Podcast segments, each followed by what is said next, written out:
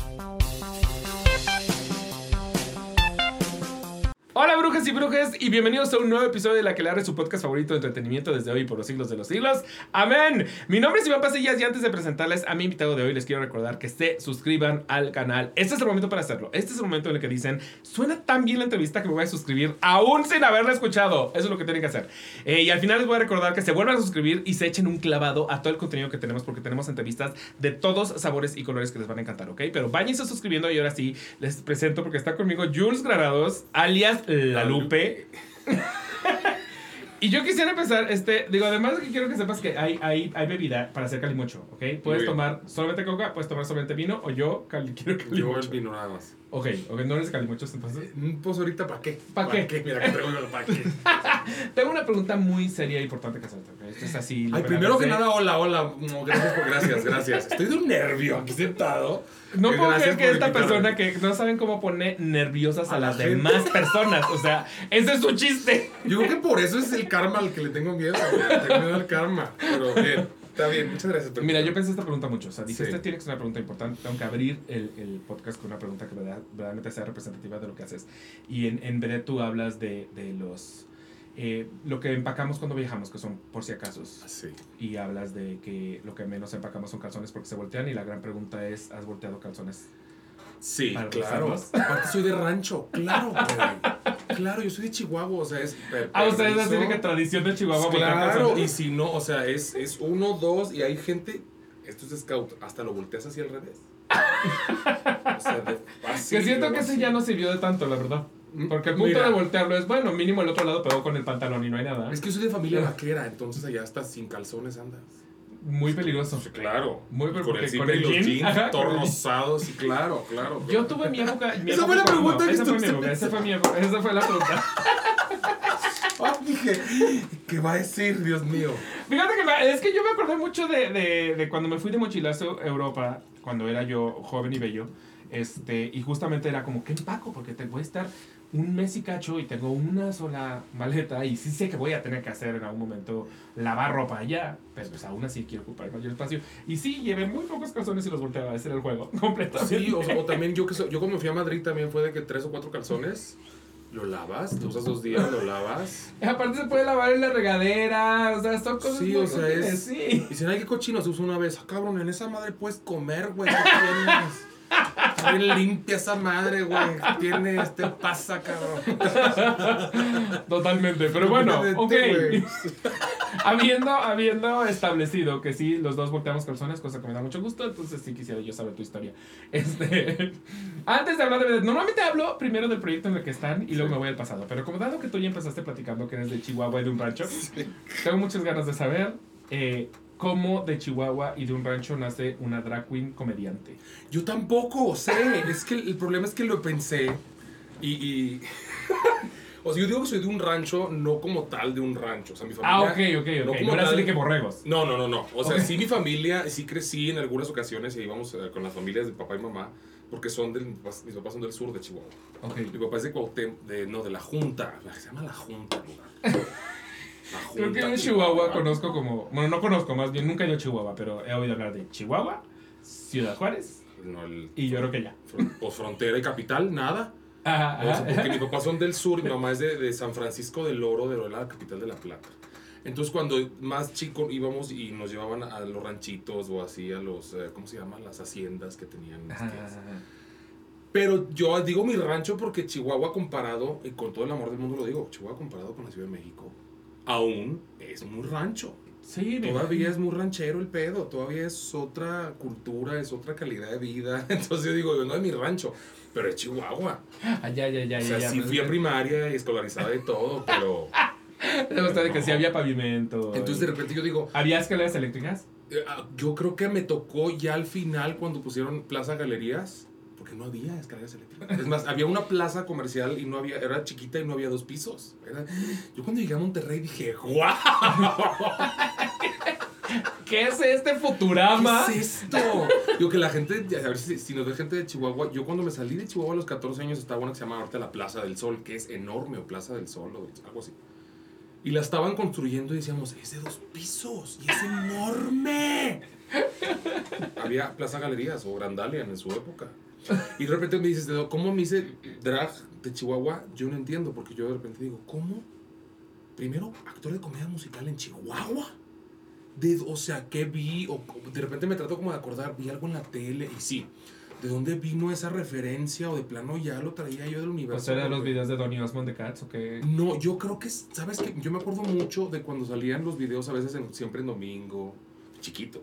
Siempre en domingo, algunas cosas con Verónica Castro. Me acuerdo alguna entrevista con Fela Fábregas, hablando de Manuel Andeta. Diciendo, eh, Manuela, eh, entrevistaron a Fela y Fela, Fela Fábregas dijo, Manuel Andeta debió de haber nacido en Broadway. Porque ese hombre nació, o sea, debió haber nacido en Broadway. Yo me acuerdo que me dije, ¿qué es Broadway? ¿Quién es Manuel Andeta? ¿Quién es esto? O sea, aparte salían ahí, o sea, o números de Francis que, o sea, cosas así de, ¿qué es esto? Porque en Chihuahua. Sí, claro. O sea, yo lo más, o sea, lo más, lo más eh, artístico que llegué a hacer en Chihuahua fue danza folclórica. Bueno, algo es algo, sí. O sea, que, dices, quiero hacer algo artístico, danza folclórica. A mí lo que me parece muy chistoso es que actualmente una gran parte de nuestra comunidad teatrera apareció de Saltillo, por ejemplo. De, Torreón, Saltillo, Sonora. Torreón, Saltillo, ajá. Renata Muchísima gente. Y Marlisa Gallegos y Aitza Terán. O sea, muchísima gente es de allá. Entonces, en realidad sí, sí exporta el norte. Es que sí ayuda mucho que estamos en frontera, sí ayuda mucho. O sea, por ejemplo, a mí me dicen que de dónde el inglés, porque bendito Dios hablo muy bien en inglés. Pero Te vi ligando con un, con un gringo. Te tocó, ¿verdad? Me tocó ese gringo que no paraba. Que por más que fui me cambié y me dije, me pongo las chichis, me las quito, ¿cómo salgo? Guapísimo, se fue. Ah, estaba guay. Es que yo no, o sea. El que me dio dinero. ajá, el que te dio dinero con la boca, además. Le dio, se puso el billete en la boca y se lo pasaron. Ah, de boca en boca. Yo no me había fijado que era guapo. Yo nomás oía a un señor muy, muy, muy prendido. Grandote, mamado, ojos azules, gringo, gringo, así gringo. y con dinero. Miami. Bueno. Y con dinero. Yo dije gringo. Acostumbrado a dar propina. ¡Jalo! Y ya salía se había ido. Entonces hablo, oh. pero es, es por el, el, la cercanía del, de la frontera. Por ejemplo, en Chihuahua era mucho, en, que será 90, 93, 94, que estaba yo muy niño. Ajá. Era de, ¿qué vamos a hacer este fin de semana? Al paso. Claro. Entonces tenías, te ibas al paso una semana, un fin de semana, y a ver la televisión en inglés y a ver todo esto, toda esta cultura americana. Y también viajábamos mucho a Colorado. O sea, mucha de mi familia está en Estados Unidos. Entonces tuve mucha esa referencia. Por ejemplo, a mí cuando me decían stand-up, que ay, llegó el stand-up a México, yo, pues, yo lo vi de chiquito con Con todo el mundo. Con todo el mundo. O sea, con esto, o sea, digo, mil nombres. Esta señora judía que ya falleció. John Rivers. Con John Rivers. Yo la amaba y yo no sabía por qué. Yo decía, qué rara señora, está toda operada. Porque ya en los 90 estaba operada, güey. Ah, no, no, no. John Rivers nació operada. ¿Nació operada? Sí, sí, sí. Salió, del, salió del útero y pidió botox. O sea, Yo la veía y no me dejaban verla. Mis primos se ponían a verla. O este, a, el, el, Jerry Seinfeld, ¿no? Jerry Seinfeld, el profesor chiflado, este afroamericano. Ajá. Eddie Murphy. Eddie Murphy. Todos estas, esto, porque pasaba mucho y estaba el, el, el no me acuerdo nada de los nombres, Jam, el Jam, Def Jam, que son puros afroamericanos haciendo comedia, que muchos salieron a hacer películas de ahí. Mi hermano con mi primo Jesse, que él vivía en Chicago, se ponían a verlo, y yo de 8 o 9 años. Entonces cuando llegó aquí el stand para mí era como, ¿nuevo de dónde? No, o sea, esto ha existido toda la vida, nuevo cuando lo trajo Adal Ramones, pero esto yo lo veía veniendo, viendo desde muy chavito. Eh, claro, siento que, que, que, es como yo descubrí a los 15, me fui a, a, Toronto. Y a esa edad descubrí el Dr. Pepper y las Pop Tarts. Y para mí fueron un descubrimiento. O sea, de que yo me sentía Magallanes. Descubrimiento. Claro, y lo, te lo traías para acá y, lo No, no, le venía a contar a todo el mundo. O sea, es que no saben, pero hay algo llamado Dr. Pepper. No, yo en el 93 Y seguro gente como todo el bicho como, ajá. Ajá, esto. O sea, también cuando llegaron las dragas aquí fue de, ¡ay, las dragas! Y lo dije yo hace poco en, en, el podcast que tengo. Mucha gente piensa que las dragas vienen de RuPaul para acá. Ah, sí. no, sí, o sea, yo me acuerdo ver eh, To Wong Fu y muchas películas donde ya había dragas. Hay otras dragas antes de RuPaul, maestras de Quiero que sepas que justo ahorita hay una obra en, en el Versalles que se llama eh, La leyenda de Georgia McRae. Ajá, sí. Y me tocó hacer el review y en el review justamente escribí que me recordó mucho a To Wong Fu. Y luego lo pensé y dije, ¿cuántas personas que lean este review van a entender esa referencia? Aparte lo pusiste en inglés, o sea, Pues no sé cómo se llama en español. Reinas y Reyes. Ah, Reinas y Reyes. Yo la veía de chavito, yo decía, ¿qué hace Noxima Jackson? Este negro espectacular Ah. con la espalda así. Yo decía, ay no, yo de draga jamás me voy a ver así. Y sí. Y Sí. sí. Sí. Sí, Por sí, ahí sí. se fue. Tienes algo en común con Wesley Snipes, qué bueno. Algo muy, muy, muy así, caminando con los tacones y la espalda de este tamaño. Pero te digo, tenía, te- o sea, teníamos mucho la cercanía de la frontera. Y aparte llegaban los primos de Chicago, los primos de Colorado, y vamos a no sé qué. O sea, siempre tuve esta cultura americana muy... O sea, tú sí te sabes las canciones de Disney en inglés. Sí, claro. ¡A huevo! A huevo, sí, A claro. Aparte bueno. llegaban mis primos con, ay, las películas y cosas que aquí no había. Claro. A mí me tocó ver que traían la videocasetera, se la traían desde Chicago. Era una videocasetera. Y era de que, ay, los primos con videocasetera. Ahora, mi papá, sus hermanos son nueve. En serio, éramos como 200 sobrinos. La mitad eran crecidos allá, chicanos. Entonces, para mí era inglés-español todo. La verdad. O Debe sea, haber sido un- un- una gran infancia. pues es, es frontera, es, o sea, entre que estás en el rancho Chihuahua, que vas al sur y vas a recoger manzanas, y luego vete al paso y que el, el mall y JCPenney. Sí, sí, y sí. cosas. sí, sí, sí. Yo me acuerdo cuando en Chihuahua llegó Burger King y empezaron Pizza Hut y todas estas. ah, Kmart. era de ¿Qué que ya los Kmart? conozco, o sea, en el paso están, tipo. No, no te impresionaba, pero aparte de la cultura. Igual cuando me fui, yo me fui a los 14 a Monterrey, porque en Chihuahua no había nada. Aparte sufrí, no sufrí como tal, me cago esa palabra. Viví y experimenté la, el bullying en su mayor expresión. Pero tú no, no siento que te prestas al bullying porque tú te pesco que me que puteas. O sea, a mí me daría mucho miedo bullearte. Sí, yo creo que lo transformé en comedia, pero el, yo, como pasé por esa experiencia muy fuerte, me hice muy violento a los 14 años. Al punto que me corrieron de la preparatoria y me tuve que ir a Monterrey con mi hermano. Ah, ok, pero porque te defendías. Eso yo nunca lo aprendí. Uy, yo sí. Pero sí, el sí, bullying era por niño queer. Pues, o sea, así le dicen ahora.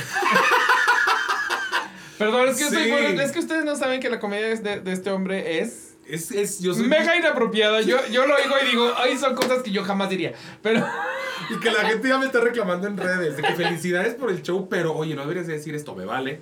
Es- vale quiero llegar a ese tema eventualmente. porque tengo, tengo ganas de hablar de- del término de, de- de- de la comedia, para dónde va y para dónde se queda. Es que es Sí. todo un tema. Pero es todo un tema, entonces primero por eso quiero acabar con, con lo que estamos diciendo. Pero entonces, eh, por Jotito, vamos a decir. Ah, Sí, por Eras buleado. A mí me encanta esa Pero tú palabra. decías, yo no Sí. me dejo, perras. Hubo un rato de, de muy chavito, 7, 8, 9 años, que pues me dejaba.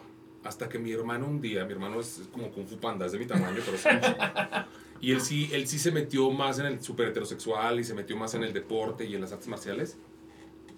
Y me acuerdo que veíamos Jackie Chan, Bruce Lee, todas estas Damme, este, Jean-Claude Van Damme, todas esas películas. Jet Li. Y todas, es todas, todas. En mi, en mi casa son balazos y narcos y balaceras y... Mi mamá encanta esas películas, mamá. Y me acuerdo que Lorenzo día- Lamas, así. Lorenzo ya, ya Lamas, tu casa renegado. ven a Lorenzo Lamas, ya es así. Otro Renegado, nivel. claro. O sea, era mi mamá lo que veía en la noche, ¿sabes? Aparte Lorenzo Lamas, Dios. ¡Ay, no! Ay, ¿En serio? No, es el único no. hombre con pelo largo y Ricky Martin que me No, gusta. no, el único pelo- hombre con pelo largo que a mí me gusta es Legolas del Señor de los Anillos. Solo Legolas. Eh, y ya. Cuando se sube el elefante es muy sexy. Pero Lorenzo Lamas, no, no, Lorenzo Lamas ya salta un oxo. ¿no? Sí. padre, qué padre. Entonces, eh, hubo un momento en que mi hermano me dijo, o, o, o ¿lo puedo decir? ¿Le rompes la Sí, madre sí, tú dilo, o, dilo, dilo. o- o te la rompo yo a ti? Oh, ok. Entonces pasé de ser eh, el- el- el- la jotita indefensa a ser el rebelde golpeador. Y yo me tuve que salir, esto casi nadie lo sabe, mi mamá ya lo sabe hace poquito. Me tuve que salir de la prepa porque yo estaba platicando con una amiga que después es señorita Chihuahua. Y tenía un novio cholo, de los cholos cholos, no de los de ahora, cholo, no de los cholos de ceja sacada, no, cholo cholo. Y llegó, me empezó a molestar y no sé qué, y pa, me dijo todos los adjetivos horribles. Y agarré una patineta y se la estrellé en la cabeza. Y le cuarté el cráneo. ¿Siendo él el novio de tu amiga? ¿O Siendo él el novio de la chava. Porque hubiera sido aún más divertido que fuera como, y años después se casó con mi mejor amiga. No, aparte era como mi comadre y uh, se pone como celito. Y es que agarré la patineta y se la rompí en la cabeza. Muy bien. Sí, pero me subieron a la, a la Julia Perrera, o no sé cómo le dicen aquí. Y fue de te vas y me fui a Monterrey. La que, no, no te La que Julia sea es la esta, la, de la, Perrera. la Perrera, ¿cómo se llama aquí? La, pues donde llegan así los granaderos, donde el... O sea, llegó la autoridad a Ajá, rescatarte. y para arriba. Aparte, yo a los 14 años me dio un 85, entonces era un chiflido enorme. Todos pensaron, es señor adulto, vamos. Entonces dije, antes de que pase otra cosa, y, y- y, o sea, me hice muy de golpes. Me hice muy, muy de golpes. Y hasta la fecha, lo- bueno, hace poco tuve una experiencia, no hace poco, hace unos años tuve una experiencia todavía con un actor de comedia musical. ¿Qué pensarían ustedes? Estaba Gloria todo ahí, la mitad de la gente de Cats, y casi me le voy y le rompo la cara. Te tengo que llevar a Tequisquiapan a protegerme. Porque, Vamos. porque yo no me sé proteger. O sea, soy, soy, soy, soy perra eh, que ladra. Ah, no, no, no. Pero eso no sirve ya cuando te empiezan a amenazar más en Sí, serio. no. De hecho, cuando. Ay, es que me encantaría decir tantos nombres aquí. Al- Cuando yo llegué, me, me bufaban mucho en Cats. Había unas bien bufonas, que ahora las quiero mucho, son mis amigas. Pero hubo una de esas, chaparrita bailarina, bailarine, que le dije: Mira, a mí me encanta que seas.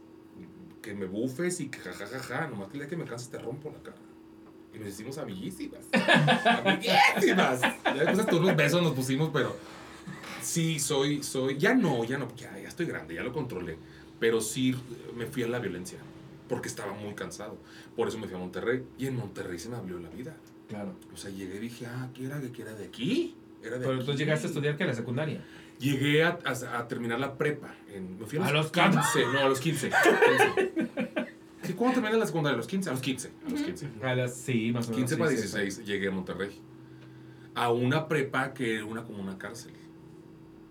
Era una cárcel. O Porque sea, yo estaba en te el. mandaron al reclusorio. Literal, porque no, pues yo estaba en el colegio de bachilleres número 4 de Chihuahua, uniforme, zapatos, boleados, corte de pelo, rasurado, todo, gafet. Y llego a una preparatoria de la Universidad Autónoma de Nuevo León, la prepa, la 15 Florida se llama, una cárcel. Era una cárcel. Yo llegué y gente, y había gente queer, gente con los pelos pintados, cholos, chavas con escote, minifalda, unos besándose allá, gente vendiendo mota. O sea, de que te sentías en un juego de Sims. Sí, ¿qué dices? Llegué a Brooklyn, no me di cuenta. Y entonces me la pasé increíble, nada más que no había teatro. Y a los 10. Cosa que es raro porque en realidad en Monterrey hay teatro. Había un grupito de teatro, muy pedor. Entonces yo acababa de hacer vaselina en Chihuahua porque yo estrené. Fue lo primero que hice vaselina, hablando de. Hablando de- Porque todo mundo Porque todos tiene que hacer vaselina. ¿Qué Pero a los personaje hace 14, no a los vaselina? 70, no mames. A los 14 se hace vaselina, ¿no? ¿Qué personaje hiciste vaselina? French? Dani Zuko. Ah, muy Dani bien. Zuko. O sea, hubo un pelo en ese momento. Sí, Hubo mucho pelo. pelo. Uy, traía el pelo hasta acá, era mucho pelo. Esto no es, esto es nuevo. Yo tenía 15, 14, 15 años, que era cuando empezaba a cantar. Y, ay, eh, ah, esto es teatro musical. Hice vaselina. Me fui a Monterrey y llego y no hay grupo de teatro. Y fui. Difusión cultural. Una puertita. Quiero hacer un grupo de teatro. Tráeme un escrito para pronto. y hice yo una compañía de teatro junto con dos amigas. O sea, eran tres en total o sí se o sea, la gente Sí, eran dos, otros sí dos, amigas de, de Chihuahua. Sí, sí, sí. Una bailarina y una maestra de teatro. Pero digamos que ustedes eran como los fundadores, los socios fundadores Sí. eran George Washington, pero la gente sí se unió. Sí, O sea, no, más se gente. hizo un grupo como de 80 niños en Ah, no Monterrey. Sí, aparte es. No tenemos niños, entonces tú, o sea, tú quieres entrar y estás en la prepa, traes a tu primo y de repente era el primo, la hermanita, el hijo, la vecina y se hizo una familia. Y de ese grupo salieron varios bailarines y actores y de todo. De hecho, aquí andaba uno, este Paco Esmeralda, un bailarín que anda por ahí, y una bailarina de ballet de Monterrey, o sea, gente que sí encontró ahí su nicho. O sea, y- semillero sí. de almas Sí, de valor, sí. diría el. Y si tuvieras esa prepa, no, güey, esa prepa era Ruda. ¿Y Ruda. cómo que montaron? Ahí no hacer lo primero vaselina. Ah. Porque ya te la sabías, ok, se vale. se Vaselina vale, ajá. 17 veces, eh, Footloose, el, el extraño mundo de Jack, el, el jorobado Notre Dame, una vez en la isla, que fue la, la producción más bonita que hubo. Sí, Bueno, en la una vez en la isla. ¿Por qué? Sí, pero es de prepa, o sea, es de prepa. O sea, sí, bueno, sí. sí, aparte de eso, entonces no lo Y allá pensábamos, la niña pero ahorita, sí. ahorita me causaría mucho La conflicto. niña sí parecía como de ti, entonces... Karina Sí, Tibet. tenía las suyas caribeñas. Si tenía una y tú decías, habla muy regia, pero es de Haití. Es de Haití, sí es de Haití. Me, enca- me encanta que, que hayas montado Footloose en Te voy a robar de esto, siento que siento que Footloose. Como que igual no, no lo hemos captado lo suficiente, pero en realidad Footloose tiene algo muy cabrón que decirnos. Y, y muy cabrón que decirnos actualmente. Yo siento que, que tú ves Footloose y la puedes ver como una eh, película musical pendejo, nada más disfrutar a Kevin Bacon bailando como Kevin Bacon nunca ha bailado antes. Pero al final tiene que ver con eh, que, que prohíban pendejadas. Que sucede continuamente. Yo quiero ponerle Footloose a Sandra Cuevas. Eso quiero hacer. O sea, Sandra, Sandra Cuevas, tienes que ver Footloose Por y favor. dejarte de pendejadas. Sí.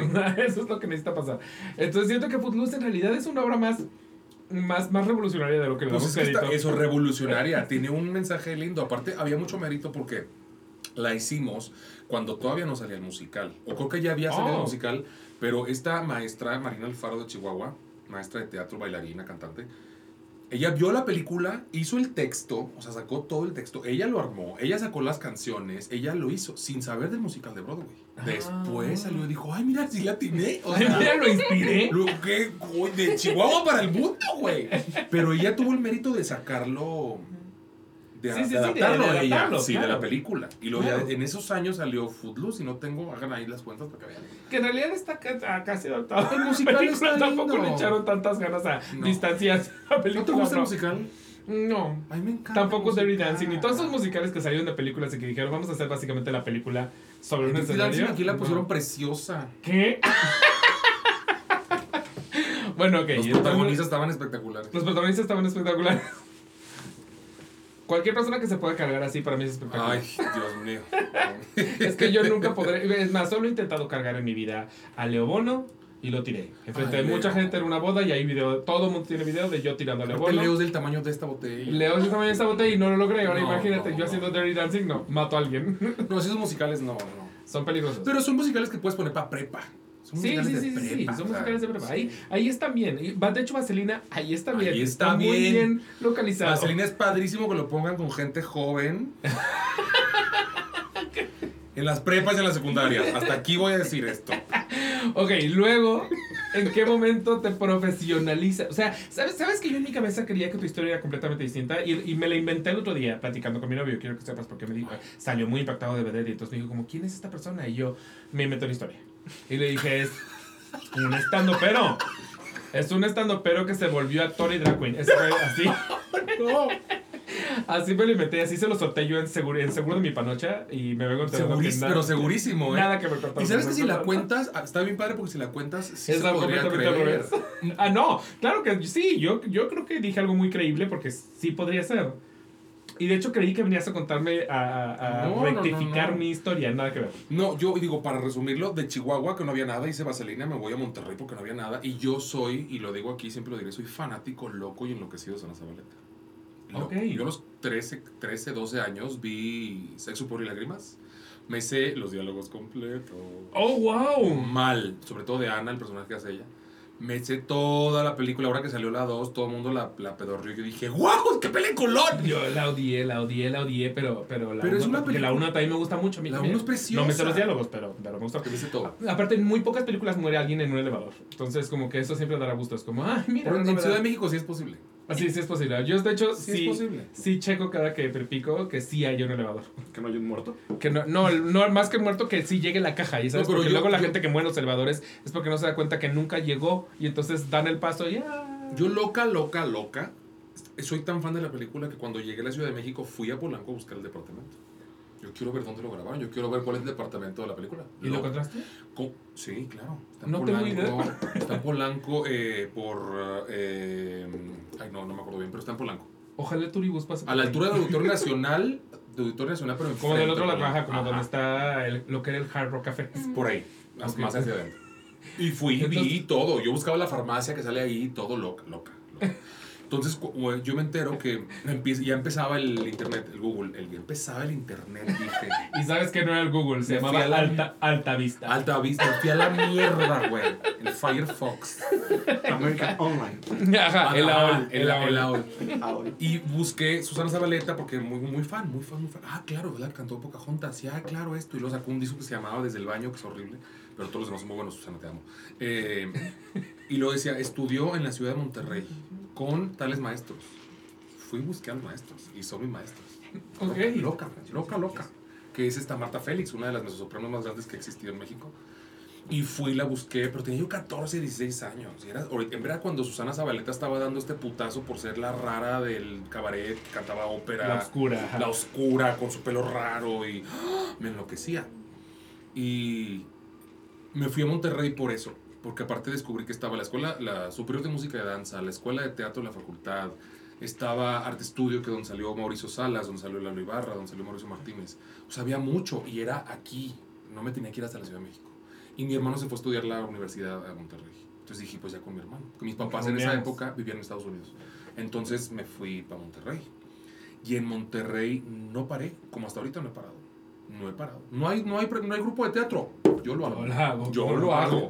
¿Cómo lo crecí? Pero entonces tus estudios, digamos que fueron como, como privados, o sea, como que buscabas a X maestra y decías, dame clases. Sí. Maestra, dame Sí, clases. sí, sí, sí. A mí me cobra 50 pesos Marta Félix por darme clases. 50 pesos. De canto. De canto.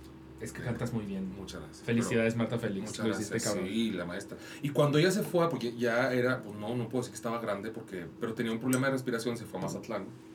¿Quiénes son los alumnos? Investigué.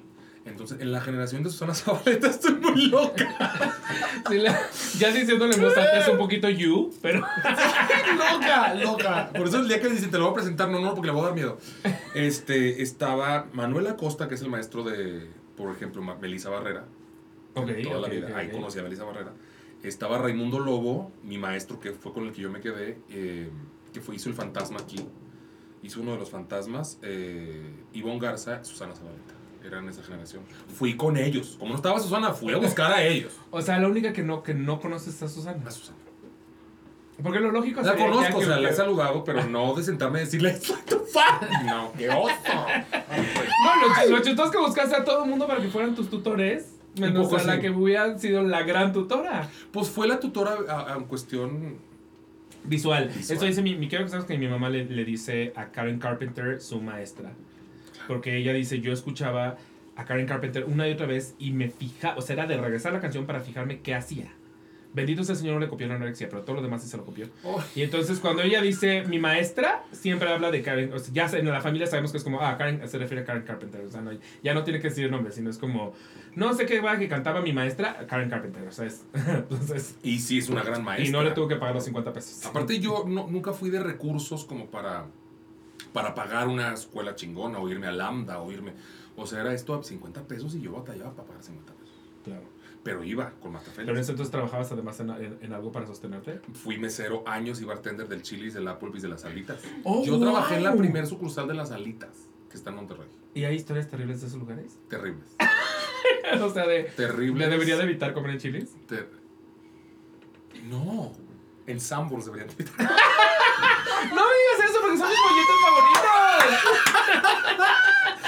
Yo prefiero, por ejemplo, Applebee's. eh, Digo, aquí no sé, pero yo prefería Applebee's allá que el Chili's.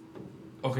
Pero es casi lo mismo, es casi lo mismo. A mí me tocó cuando se llamaba Brinker, la, la compañía que lo tenía y todo lo traían de Estados Unidos y los sabores cambiaron. Todo cambió.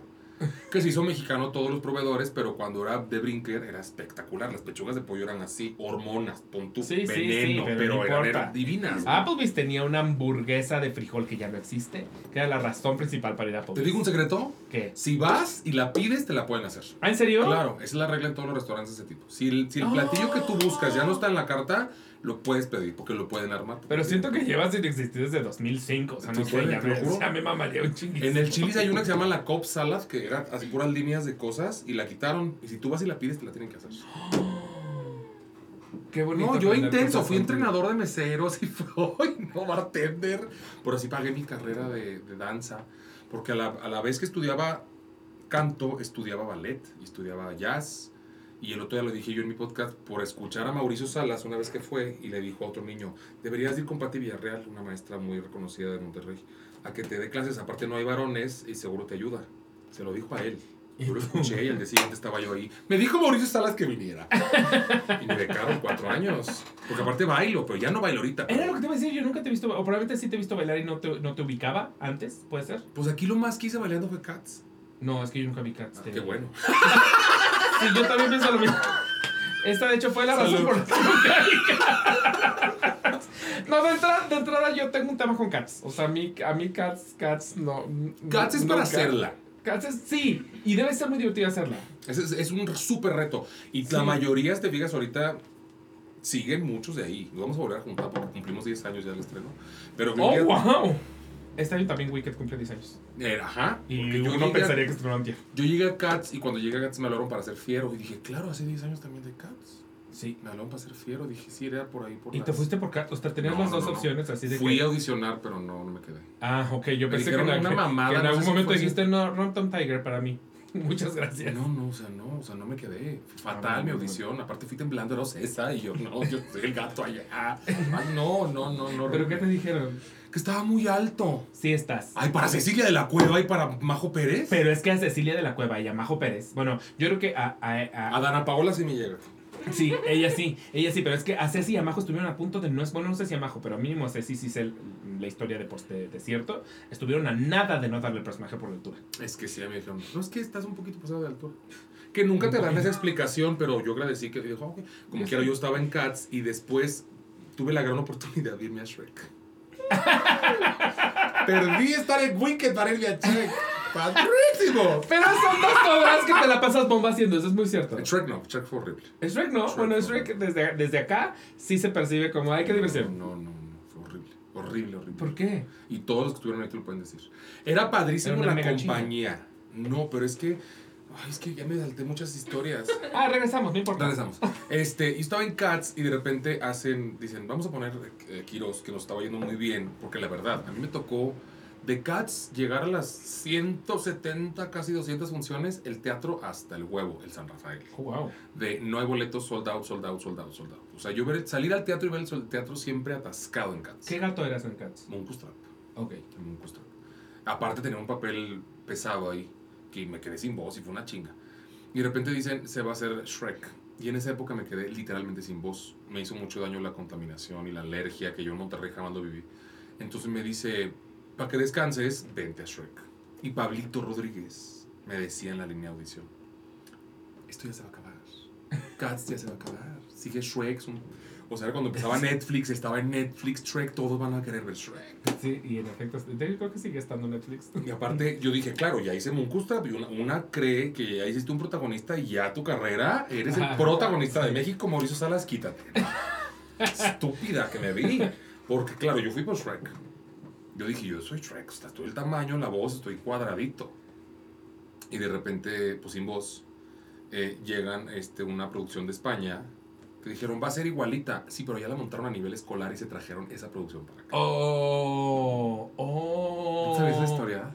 Yo juraba, es que yo nunca veo esas obras, pero yo juraba que era la de Broadway, que se la habían comprado la de Broadway y la habían montado No, en, no, en, no, pues sí, en franquicia, en plan franquicia. Aparte se viene este señor, y lo digo sin pedo, ¿no? porque no me acuerdo cómo se llama, lo, o sea, lo- no lo odio, pero lo tengo tan borrado de mi memoria que no me acuerdo cómo se llama, ni su esposa, españoles los dos, eh, que lo acaba de decir Juana en, en la entrevista allá. ¿Con quién no volvías a trabajar con ellos? Eh, se traen, hacen el trato con Quirós y se traen todo por barco, escenografía y vestuario. Entonces imagínate cuando llegan aquellos vestuarios, después de cuatro meses en el mar, abren la caja. Un olor Sí, sí, podrido. sí, o sea, la, la- escenografía venía podrida y los vestuarios venían casi podridos. Ahora, esos vestuarios eran los vestuarios del hombre de la mancha de Ocesa de 15 años atrás. Porque Víctor Mansur saca así una bata y dice, aquí dice Víctor Mansur. No mames. Eran vestuarios No reciclados mames. de Ocesa que se llevaron allá al hombre de la mancha. No, o sea, serendipity de algún modo. Ah, sí. Era un asco. Entonces tuvieron que rehacer la escenografía. Y duramos cinco meses ensayando. Pon tú. Wow, meses. muchísimo. Pero entonces, ¿qué personaje te, te dando? Yo era el guardia, sin micrófono, Ah, atrás corriendo con Raúl Coronado, que ahorita triunfa en las novelas. Pero cubría a Farquaad y a Shrek. ¿Cubrías a Farquaad con, justo con tu altura? Pero el, el, el chavo que hizo Farquaad en España era de mi tamaño. Entonces el Pero es que todo el tiempo están estaba en, rodillas. Ajá. Y estaba bien padre el, el- esa madre que te ponen. Estaba muy bien hecho. No, no tengo idea de qué chingados hagan Vas, vas hincado y, y es un, son unas protectores. Y la capa, o sea, te- la- los pies te los tapa la capa porque van pegados al, al- a una estructura que va en los pies. Ajá, yo lo único que sé es que ves un monito moverse como... No es tan difícil porque sí están grandes, entonces sí te empieza a doler como el abdomen, pero, pero sí da el, el gatazo de que... Pero no es sufres. Un poco.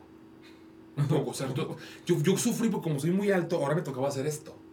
Claro. Y a mí me dijeron, a las 50 funciones, o sea, tú los cubres, ¿no? Pero a los 50 funciones ya empiezas a hacer funciones regulares. Duró 50 funciones. Y era, estuvo Bueno. padrísimo porque era Dal Ramones, estaba Reinaldo Rosano, que era Farquaad, eh, Lalo Manzano, que es mi amor eterno, Natalia Sosa, eh, Mauricio Hernández, que ahorita es Don Mau Hernández, ahí Don fue Pinocho, Hernández. y Sí, un yo me- super Pinocho. Yo sé que fue Pinocho, nunca lo vi, pero sé Florencia, Florencia Cuenca, Cuenca. que ahora volviéndome a la historia, yo, mi primer musical fuera de prepa fue Jekyll and Hyde. En Ja- Monterrey. Con Jaime Lozano. Oh, wow. Cuando Jaime Lozano estaba estudiando la carrera de música en Monterrey. O sea, él montó Jekyll and Hyde. Sí, montó Jekyll and Hyde. Es que yo no me sé tanto la historia de Jaime, no creas. Me llevo bien con él, he platicado mucho con él de sus proyectos neoyorquinos y no sé mucho de su historia previo a eso. Pues ahorita está yendo muy bien a ella, yo he visto. Sí, sí, sí, ahorita, ahorita ya lo sigo lo, lo todo. O sea, ahorita ya no se me va un Jaime Lozano. Pero el cómo llegó a hacer eso, no sé. Entonces no sabía yo que él montaba así en Monterrey. y Sí, era, "Oh, voy a montó Hyde". Jesucristo, montó Jekyll Hyde, montó varias. Era bien movido, hasta la fecha, bien movido. Ah, no, no, con la facultad de música. Y te digo, bueno, volviendo a Florencia Cuenca, estaba Sergio Elizalde, que ya es estilista en Torreón, estaba eh, Natalia Saltiel, Paloma Cordero era, era la dragona, eh, y la otra dragona era Angie Vega. o sea, Era, era un gran cast, pero también era un cast de gente que apenas empezaba. Porque muchos de los Joven, nombres sí. que estás diciendo, claro, ahorita los pensamos como, ay, no, es Paloma Cordero, pero en ese entonces haber sido como, ¿y Paloma Cordero quién es? Sí, Paloma Cordero tenía poco de haber llegado a hacer mentiras. claro, Sí, sí. claro, claro. Y estábamos todos Sí, era gente muy nueva, Sí, sí. sí. Porque sí, ahorita yo veo que la generación fuerte en la comedia en México, bueno, el teatro musical, es de los 30 a los 50. Ahí todos teníamos 24, 25, 27. Estábamos chavos. Bueno, vie- vienen también esa generación, los los veintitantos, creo que vienen, Bien vienen fuertes, vienen fuertes. sí. Y luego sí, ya los, los 30 para allá. O sea, ahorita de los cascajos ya vamos de salida, casi. Pon tú. más bien necesitamos más musicales donde haya personajes de esa edad y de- debemos de olvidar la idea de que el ensamble siempre tiene que parecer de 18. Porque en México siempre es como ensamble. Puro chavito, para que parezca Puro que la ciudad está llena de universitarios. No, y luego ponen el de prom, Jamie, puro huerco, puro Ah, bueno, sí, en eso sí, güey. sí tienen que parecer universitarios. Pero en otros tantos es como, el ensamble es el universo, el universo tendría que de Exacto. todas las edades. Pero sí, es, muy cierto. No, vienen muy fuertes, la verdad. Pero entonces tú te, te iniciaste sabiéndote o, o- o buscando la idea de teatro musical. Sí, desde Chihuahua, sin saber qué era. O sea, yo sabía que quería cantar, bailar, actuar, conducir, ser locutor, todo. Yo quería hacer todo. Y luego descubriste que eso tenía un nombre. Sí, pobreza. Pobreza. Pobreza, eh, Pobreza, decepción. Sí, dije, ay, teatro musical. Pero Monterrey empecé con Marta Félix, hice ópera, no me gustó, me odió Marta Félix. Porque se me daba la, la, la, la voz, se me daba Mm. para la capacidad vocal. Lo creo mil por ciento. O sea, de- de- después de oírte sí siento que, que tienes momentos Sí. de canto clásico, Y pues. tuve varios maestros, otros no tan, no tan contundentes como ella, como Raimundo Lobo, que me decían, es que vete a la ópera, es que ópera, ópera, ópera. Y yo decía, es que está bien padre. Y aparte a mí me, me, me, me guiaron luego, luego por, por esta ópera alemana, que no me acuerdo cómo se llama, este autor alemano, que son voces muy grandes, muy ruidosas. Eh, Wagner. Y yo, Brecht. No, Wagner. Este, O sea, me decían, es que tienes que ser un tenor wagneriano, un barítono. así, Y decía yo, qué padre, pero qué aburrido. Sí, lo Qué puedo aburrido. Sí, sí. Y aparte yo vi alguna vez Chicago. Yo dije, yo tengo que ser Roxy. Loca, de Chihuahua. Yo llegando a Monterrey me la ponen el musical haciendo un disco y veo las fotos y digo, wow, ¿quién es esta? Y me, me acuerdo que la, la historia me la platicaron. Y cuando vi la película enloquecí. Claro. Y yo tengo que ser Roxy, yo quiero ser Roxy. Aparte, le- lentejuelas, plumas, putería, jaja, no sé qué. Es que es esto, ¿yo qué voy a hacer en la ópera? Sí, Decía, sí, bueno, haré- Sí, sí, también haré en lentejuela hay putería y. Sí, pero ¿cuánto? Y aparte, ¿cuántas óperas se producen? Aquí se producen pocos musicales, imagínate óperas. ¿cuántas se Óperas menos. Y luego en cualquier otro idioma que no sea español. Exacto. Sí, sí, sí, sí, sí. Exacto. Sí, y se me daban los idiomas y aparte la altura era como, me decían, tú ópera, ópera, ópera, ópera, tienes la voz y tienes las... las- Qué hueva, qué hueva. Mil veces mejor Cats, ¿no es cierto? No sé. que decíamos, Cats está bien padre porque llegas y entrenas. Aparte Sí. era mi primer musical aquí. yo Eso sí. que no. Cats es una pinche escuela, eso sí. Es una super escuela. Eso que su- Y aparte a mí, a mí me jugaron el dedo en la boca porque yo, yo audicioné para Cats, no me quedé. Me hice hice la fábrica de Santa. Y fui feliz en la fábrica de Santa con Renovada, con Renovales, súper feliz, la verdad, muy agradecido. Y luego a los meses, que fue marzo, pues por hace 10 años ya, eh, me habla Orville Alvarado, el bailarín, y me dice, necesitan un gato, mañana a las 10 de la mañana tienes que estar en punta de la chingada audicionando. Saqué... eh, mis partituras de Andrew Lloyd Webber, Sondheim, mis zapatillas. Aparte, yo venía de ballet de Monterrey, venía muy entrenado en danza. Competí en, en la Unión de Porristas, o sea, era- venía muy entrenado en danza. Oh, wow. Y yo, ¿qué verga? Nunca te he visto bailar. Porque me, en Cats dije, se acabó.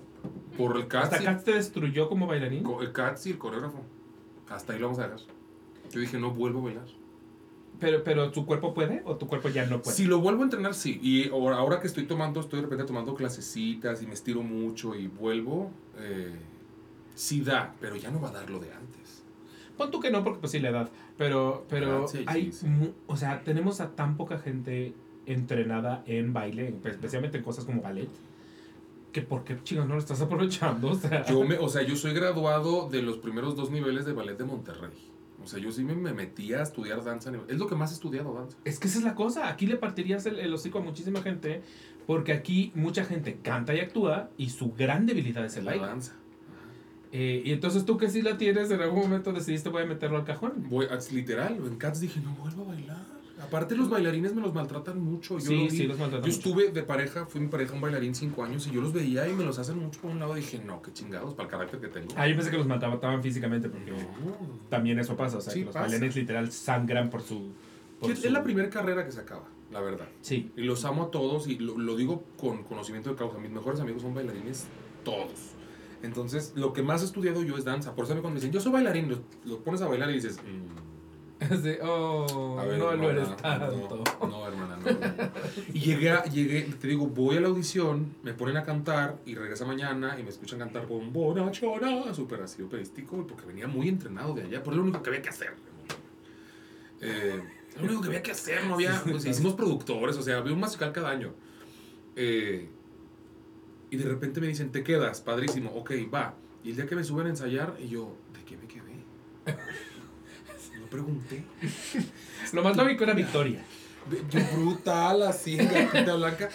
No de Munkustrap. Y se me cayeron los calzones. Aparte me lo dicen enfrente de Manuel Andeta.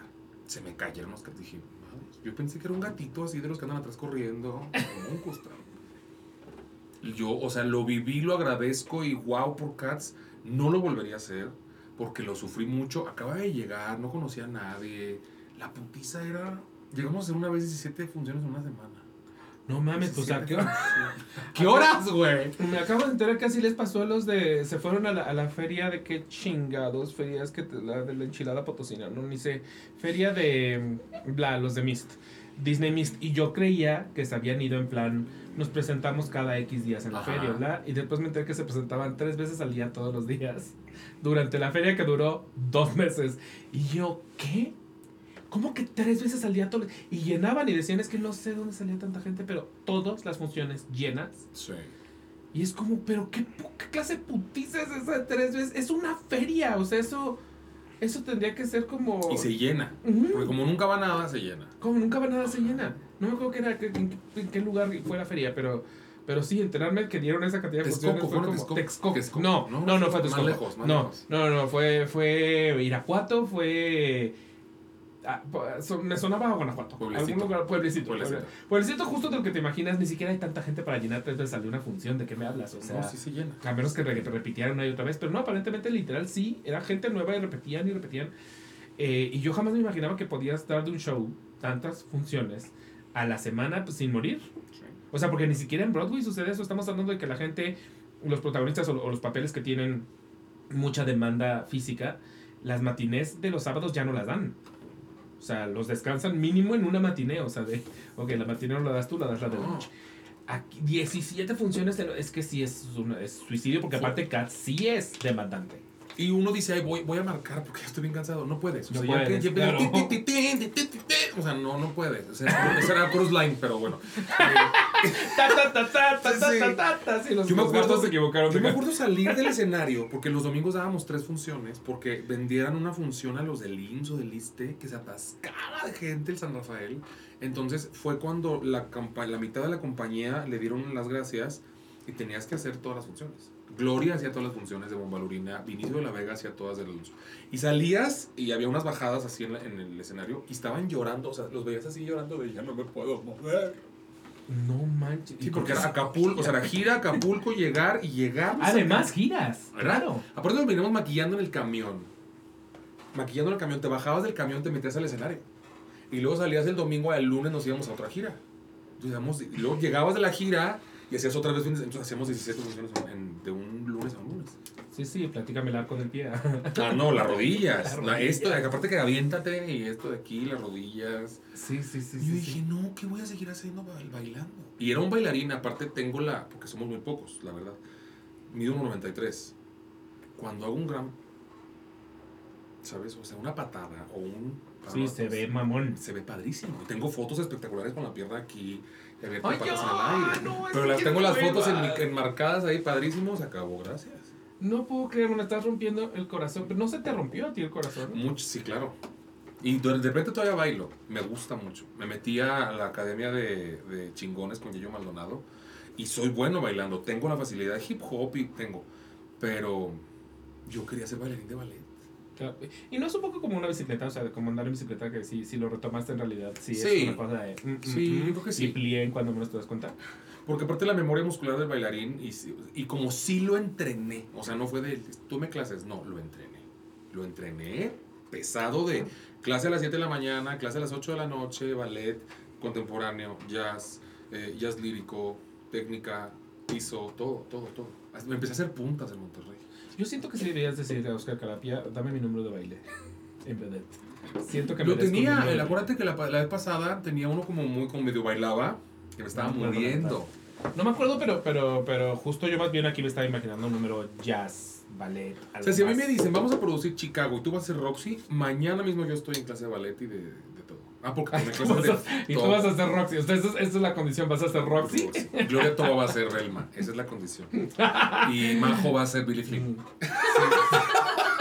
Me encantó. Sí, creo, que hay una y cierta posibilidad de que los volteen. Mira, El que abajo le den a Billy Flynn. Pero sí me gustaría ver esa versión, definitivamente. y Carapia va a ser Mama Morton. Yo tengo todo preparado. Siempre entre amigos, además. Entre- ah, claro. Yo no vuelvo a trabajar con desconocidos. Tengo, tengo una pregunta también relacionada Sí. con Cats. ¿Ahí te aprendiste a maquillar? Porque yo veo tu maquillaje de la lupa y digo, qué bella. Gracias. Eh, eh, ahí agarré mucha práctica. Ya había tomado yo clases de maquillaje. Ah, también. Sí, ah, no, aparte. De verdad en Monterrey no había nada que hacer. Nada que tomar hacer, clases tras clases tras clases. Nada. O sea, era ¿Qué mesero. no y- sabes hacer cerámica? Locutor, conductor con licencia. Sí, Oh, ok. yo tengo lic- cuando se sacaba licencia. Sí, que sí, ya ahorita sí, no sí, saca sí, licencia, sí, sí, ahorita sí. todo el mundo puede tener su, su- la facilidad. Antes para tener un programa de radio tenías que sacar licencia. A mí me tocó todavía en Génesis, en Monterrey, sacar mi licencia clase A de conductor, de locutor. Te hacían eh, examen de historia, examen de derechos humanos, ex- un chorro de exámenes para tener tu, tu licencia. Oh, wow. Y aparte estudié maquillaje porque amo el maquillaje y fui maquillista algún tiempo. O sea, de que la quinceañera, la amiga... Era lo que te iba a decir. O sea, en ese tiempo no era para ti, sino lo hacías Lo como hacía. maquillo a otras. Ajá, sí. Ok. Nunca pensé. Estaba la opción siempre de, de jotear a ese nivel. Pero yo dije, Claro. con esta cara, y con este cuerpo, yo de drag no, o sea, qué fea, güey. No, no, no, qué horrible. Ya veo fotos de hace cinco años y digo, ay, qué fea. Pero ya desde Cats agarré el trazo, o sea, el trazo, el, el, el saber las técnicas, qué te sirve, los colores, qué colores van contigo. Porque el maquillaje de Cats me lo, me lo diseñó Jaime Rojas, pero es completamente diferente. A segunda le dije, ¿me das chance? Y me dio chance Jaime Rojas. Y el diseño de Cats, este, de mi personaje, lo hice yo. Es que además no es nada fácil. No. A mí se me ocurrió alguna vez que era una fantástica idea eh, poner a, a- a varios personajes que tuvieran algún tipo de maquillaje. Y, y entonces en YouTube dije, voy a Ay, hacer sí una, vi, por una especie de ruleta y quien quede me maquillo de ese, a ver cómo chingado sale.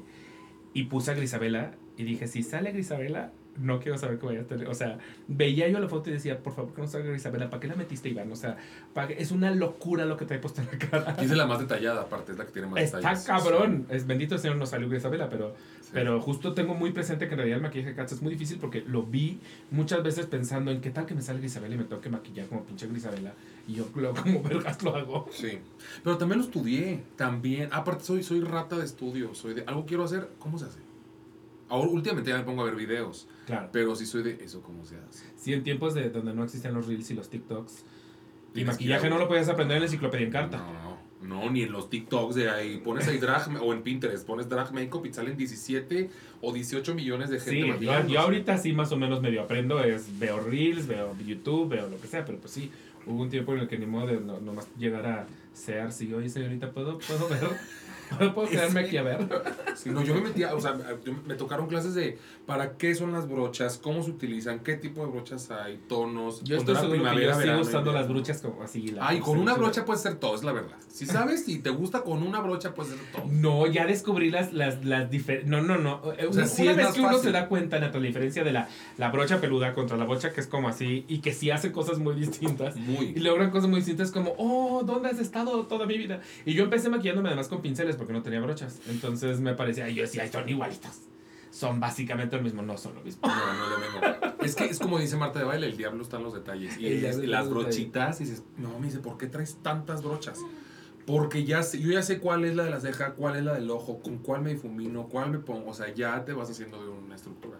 Pero en Cats, el ojo de Munkus Trap es muy parecido al ojo de la lupa. De la lupa. Sí, sí me quedé como... O sea que el ojo de la lupa es como mor- moradito y luego blanco hasta acá. hasta acá. Ajá, o sea, blanco grande, morado y la ceja grande pero redonda.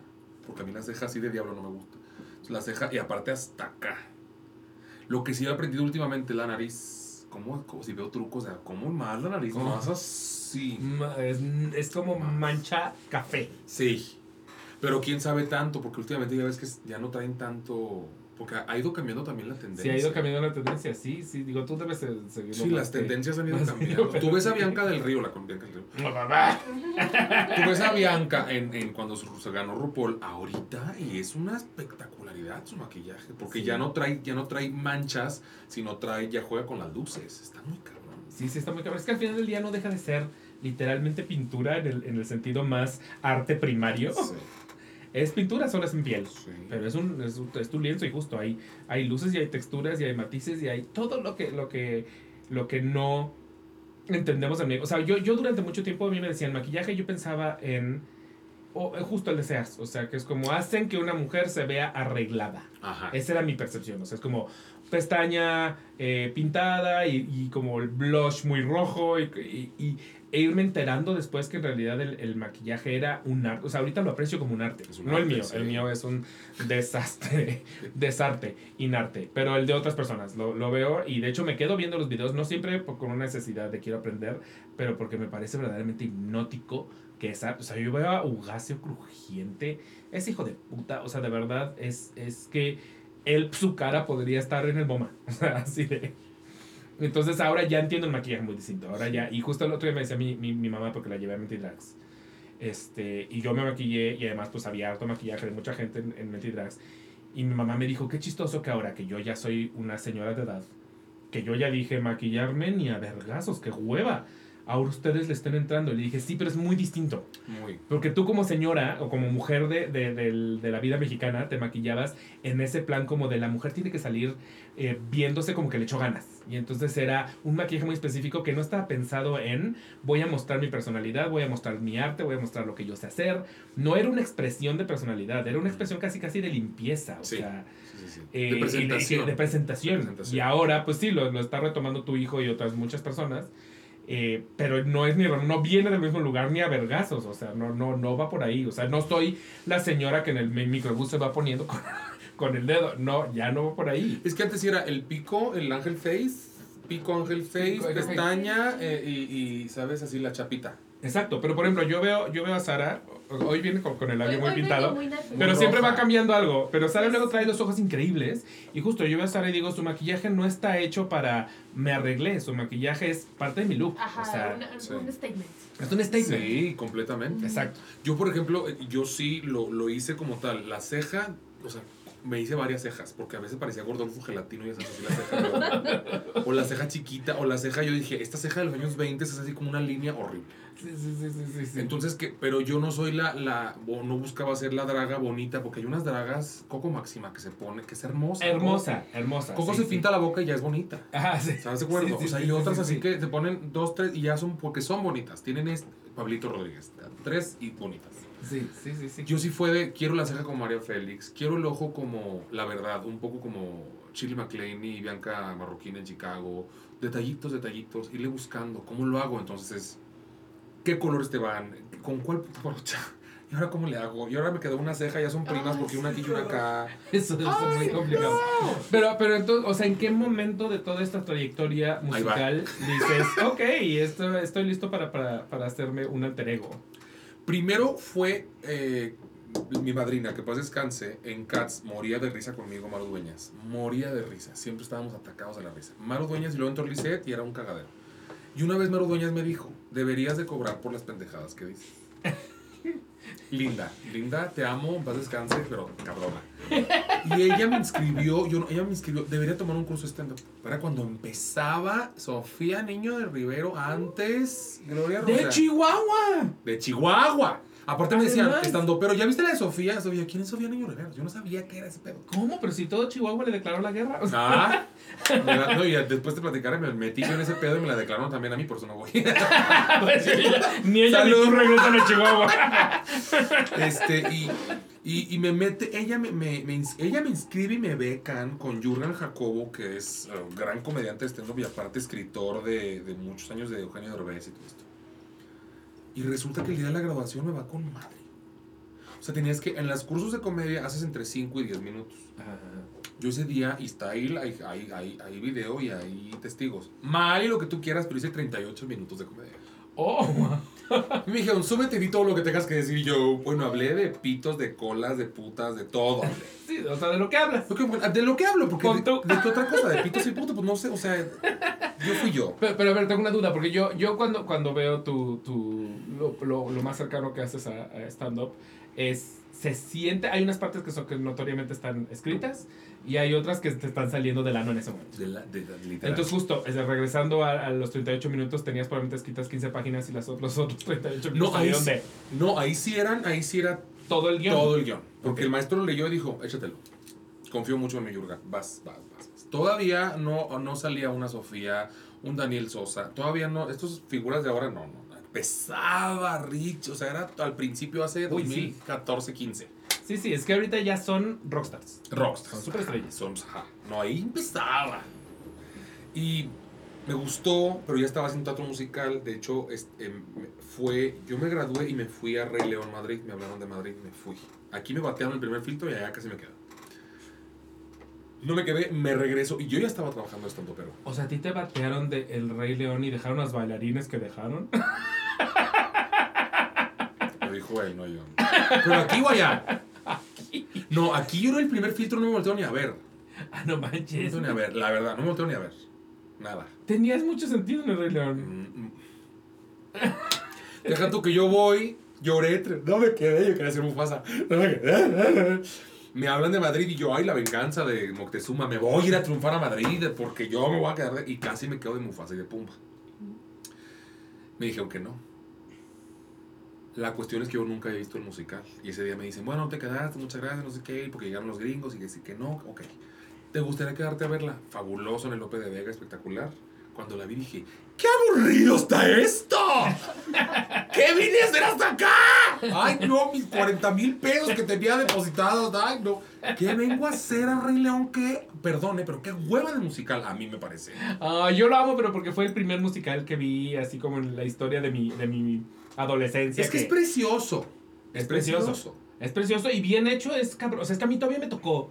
Eh, porque seguramente ya en Madrid ya no pasaba eso y aquí en México jamás pasó. Pero a mí todavía me tocó incluso los números de, de baile que de, mm, de. ¿Cómo se llama? Telas. ¿Cómo se llama Danza cuando bailan? aérea. Danza aérea, Danza gracias. aérea. Ni siquiera tan difícil la palabra, pero. Qué tonta. Pero todavía me tocaban los números de danza aérea. O sea, tenía cosas muy, muy espectaculares, especialmente de danza. Sí. Eh, y obviamente todo el tema Puppet a mí me parecía una cosa que yo no podía creer lo que estaba viendo. Era la yo lo vi a los innovación. 15. A los 15, que te pase un elefante, porque me tocó sentar en el pasillo, entonces que te pase el pinche elefante en el, en el ciclo sin fin, pues sí, te morías. O sea, yo me, me- moría y hasta el día de hoy yo guardo con mucho cariño Lion King en mi, en mi alma por eso. Pero por ejemplo, lo que vi en México, no puedo decir que fue lo mismo. No puedo decirlo, no. Yo en Madrid estaba igualita. Yo la vi después aquí y dije, es igual. A mí como ejecutante era lo mismo. Me iba a pasar lo mismo que en Cats. Qué aburrido. Qué aburrido. Si no me gusta como público, yo quería hacer Chicago, Cabaret, The White Party. O sea, ¿sabes? Yo quería putas, plumas, desmadre. Sí, sí, sí, sí. Fossi, querías Fossi. Vete ahorita a Dancing allá. Amaría, o sea, yo quería, ya venía yo viendo esto. Alguna vez yo conocía a, Mon- a Carapia, que lo tuvieron aquí, que lo amo a Carapia. Lo conocí allá en Productores Monterrey porque se llevaron a Ceci, su ex esposa. Y todos decían, Carapia, Carapia, Carapia. Yo pensé que se iba a aparecer un güey de dos metros, mamón, mamado, no mames, un pinche diablo. Y de repente se aparece Carapia. Entonces fue de que química instantánea. Cuando me vengo a la Ciudad de México, ya padrísimo. Amigos, ya nos conocíamos y me empezó a invitar a dos, tres eventitos muy bonitos. O sea, siempre confió mucho en mí. Y una vez estábamos ahí en el café Starbucks de Insurgentes, atrás del Teatro Insurgentes, en una junta porque es su oficina. Me dice, tú deberías de ser drag queen. Con esta cara. Tú ser drag. O sea, haces comedia, cantas, bailas. O sea, si parece entonces ya hacías stand-ups. Ya estaba medio empezando. Pero todavía no tenías así Pues como ya era comicona, ya era así hocicona. Ya, ok, ok. Todavía no empezaba como tal stand-ups, ya, pero ya era hocicona. Es que siempre fui chistosa. Pero todavía no te había agarrado el cine con alas y No, un todavía no, no, todavía no, no, porque hasta que no Maru no me mandó para allá. Pero me lo dijo eso hace 10 años y lo tiré a loco.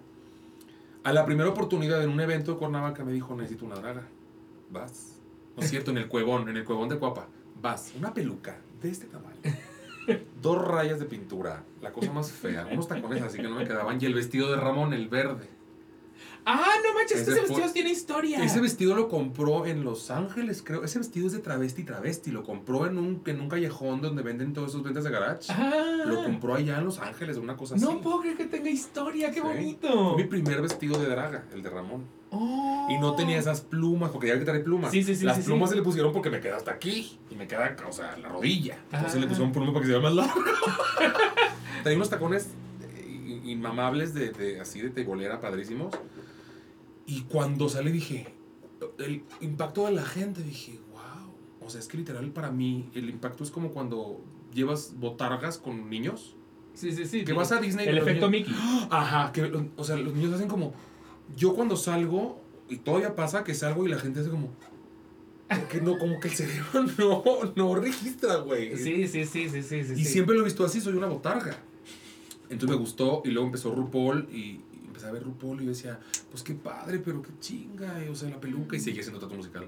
Y la, ay, no, es que, oh", y ya empecé a hacer eh, stand-up y me empezó muy bien. Pero entonces tu- tus primeros stand fueron como Julio. Como Julio, sí. Lo, no, de hecho yo tengo el dos, dos especiales de comedia como tal, no grabados, pero mis, mis, mis eh, unipersonales.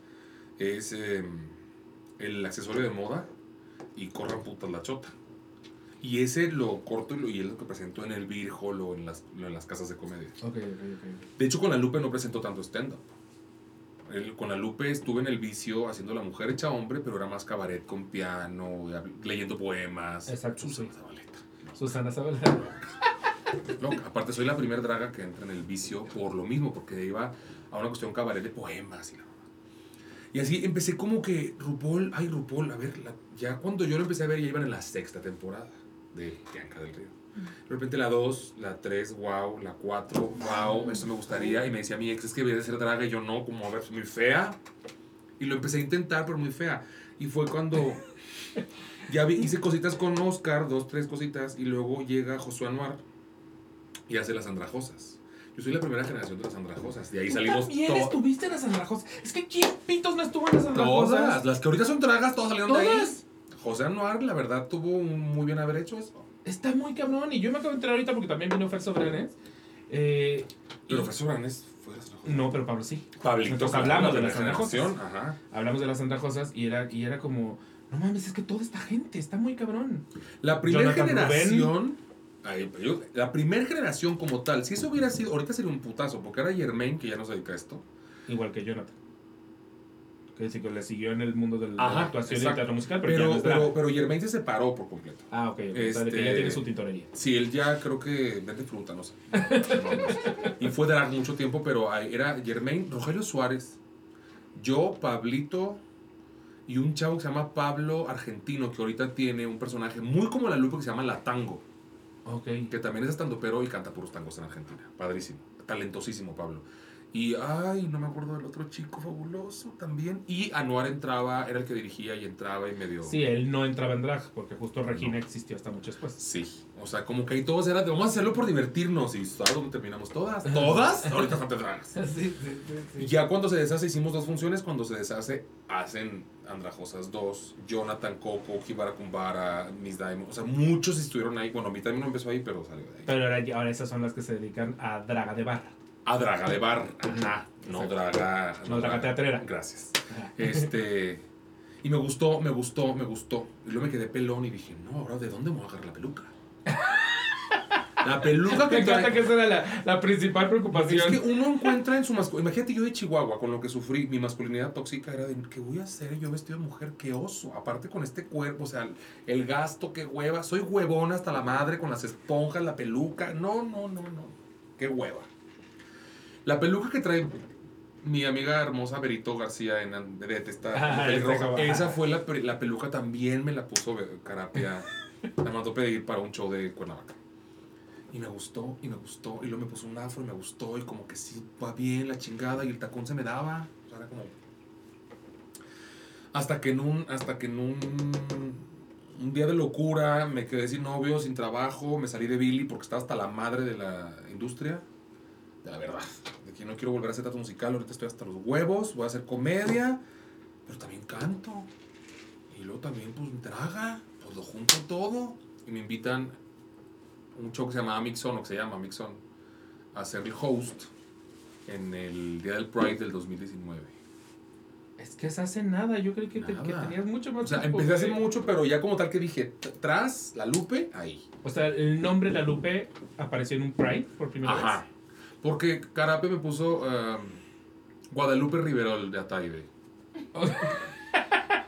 Él tiene una historia de, era una amiga de, la, de la amiga de la mamá de una señora Fifi de las Lomas, doña Guadalupe Riverol. ¿De dónde me vas a sacar a mí lo Fifi? ¿Tú ya viste? Soy o sea. Sí, sí, sí, o sea, tengo más calle que un bote de basura, cabrón. No mames. Entonces dije, no, o sea, la Lupe, pues Lupe por Guadalupe, que se queda porque es el bautizo de lo primero que hice con Carapia. Pero en, el norte, pues todos somos la, el, el Iván, Ah, la Jules. Yo soy la. Jules en la comedia. O sea, la, él, él. O sea, es, es del norte. Y pues yo soy de Chihuahua y crecí en Monterrey, pues la Lupe. La Lupe, Alma Guadalupe por mi mamá y por esto. Del Rey fue la primera vez que hice ya drag como tal. Con Kimbara, Kimbara y Coco. Ellos me pusieron del Rey porque tengo cara de hombre. Dije, "Ay, te vamos a bautizar del Rey. ¿Por qué? Porque tienes cara de hombre. ¡Perras! Graham en honor y en, y en homenaje a Tony Graham, uno de los mejores eh, travestis y transformistas del norte de la República, que todavía tiene su, su show. Ok. Y había otro nombre ahí, pero lo quité. Después te platico eso que no había acabar. Y, y resumiendo, ese día nos, me maquillo, nos vamos al, al, al Pride en el Zócalo con el grupo este Mixon. Y cuando llego yo tenía que abrir y dicen, estamos en tercera.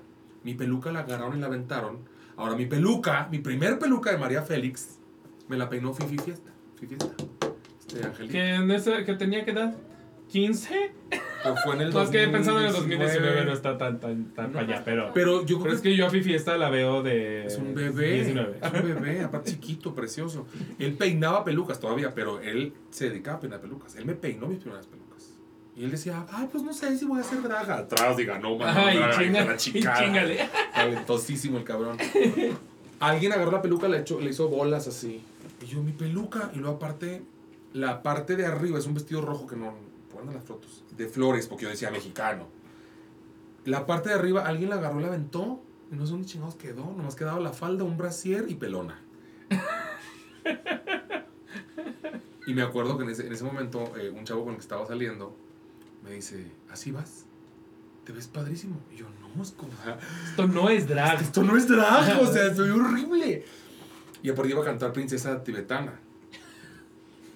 Dame más, súper así, con el... Sí, sí, en Eric. Y salí y es, la energía cambió para mí. Y para el- todo, todo cambió. Fue como... Y vio los, todavía, el video está en Instagram, donde salgo en brasier negro, la falda hasta aquí, porque tenía 10 kilos menos, pelona y maquillada, sin barba. Y dije, aquí es, aquí es, aquí es, aquí es. Y de ahí nació la lupa. Oh, wow. O sea, ahí nació como tal. Drag ya había hecho antes. Pero la Lupe como tal, decir aquí Pero es... chingón que la Lupe nació en un Pride. En un Pride, el 19 de junio del 2019. Aparte, el último Pride antes de la pandemia. Yo le celebro la Lupe. Ya no tuvimos Pride, creo dos años. Ah, y porque ahí luego, luego empezó, al año siguiente hicimos la Manuela, que era como vedette, pero estaba Natalia Sosa, Alejandra Bogue, Kim Baracumbara, eh, Paris Aguilar, era Miss Diamond, era un cabaret de puras dragas LGBT. Yo dije, necesito una L, una G, una T, una T, una T, y, a, y a Natalia Sosa.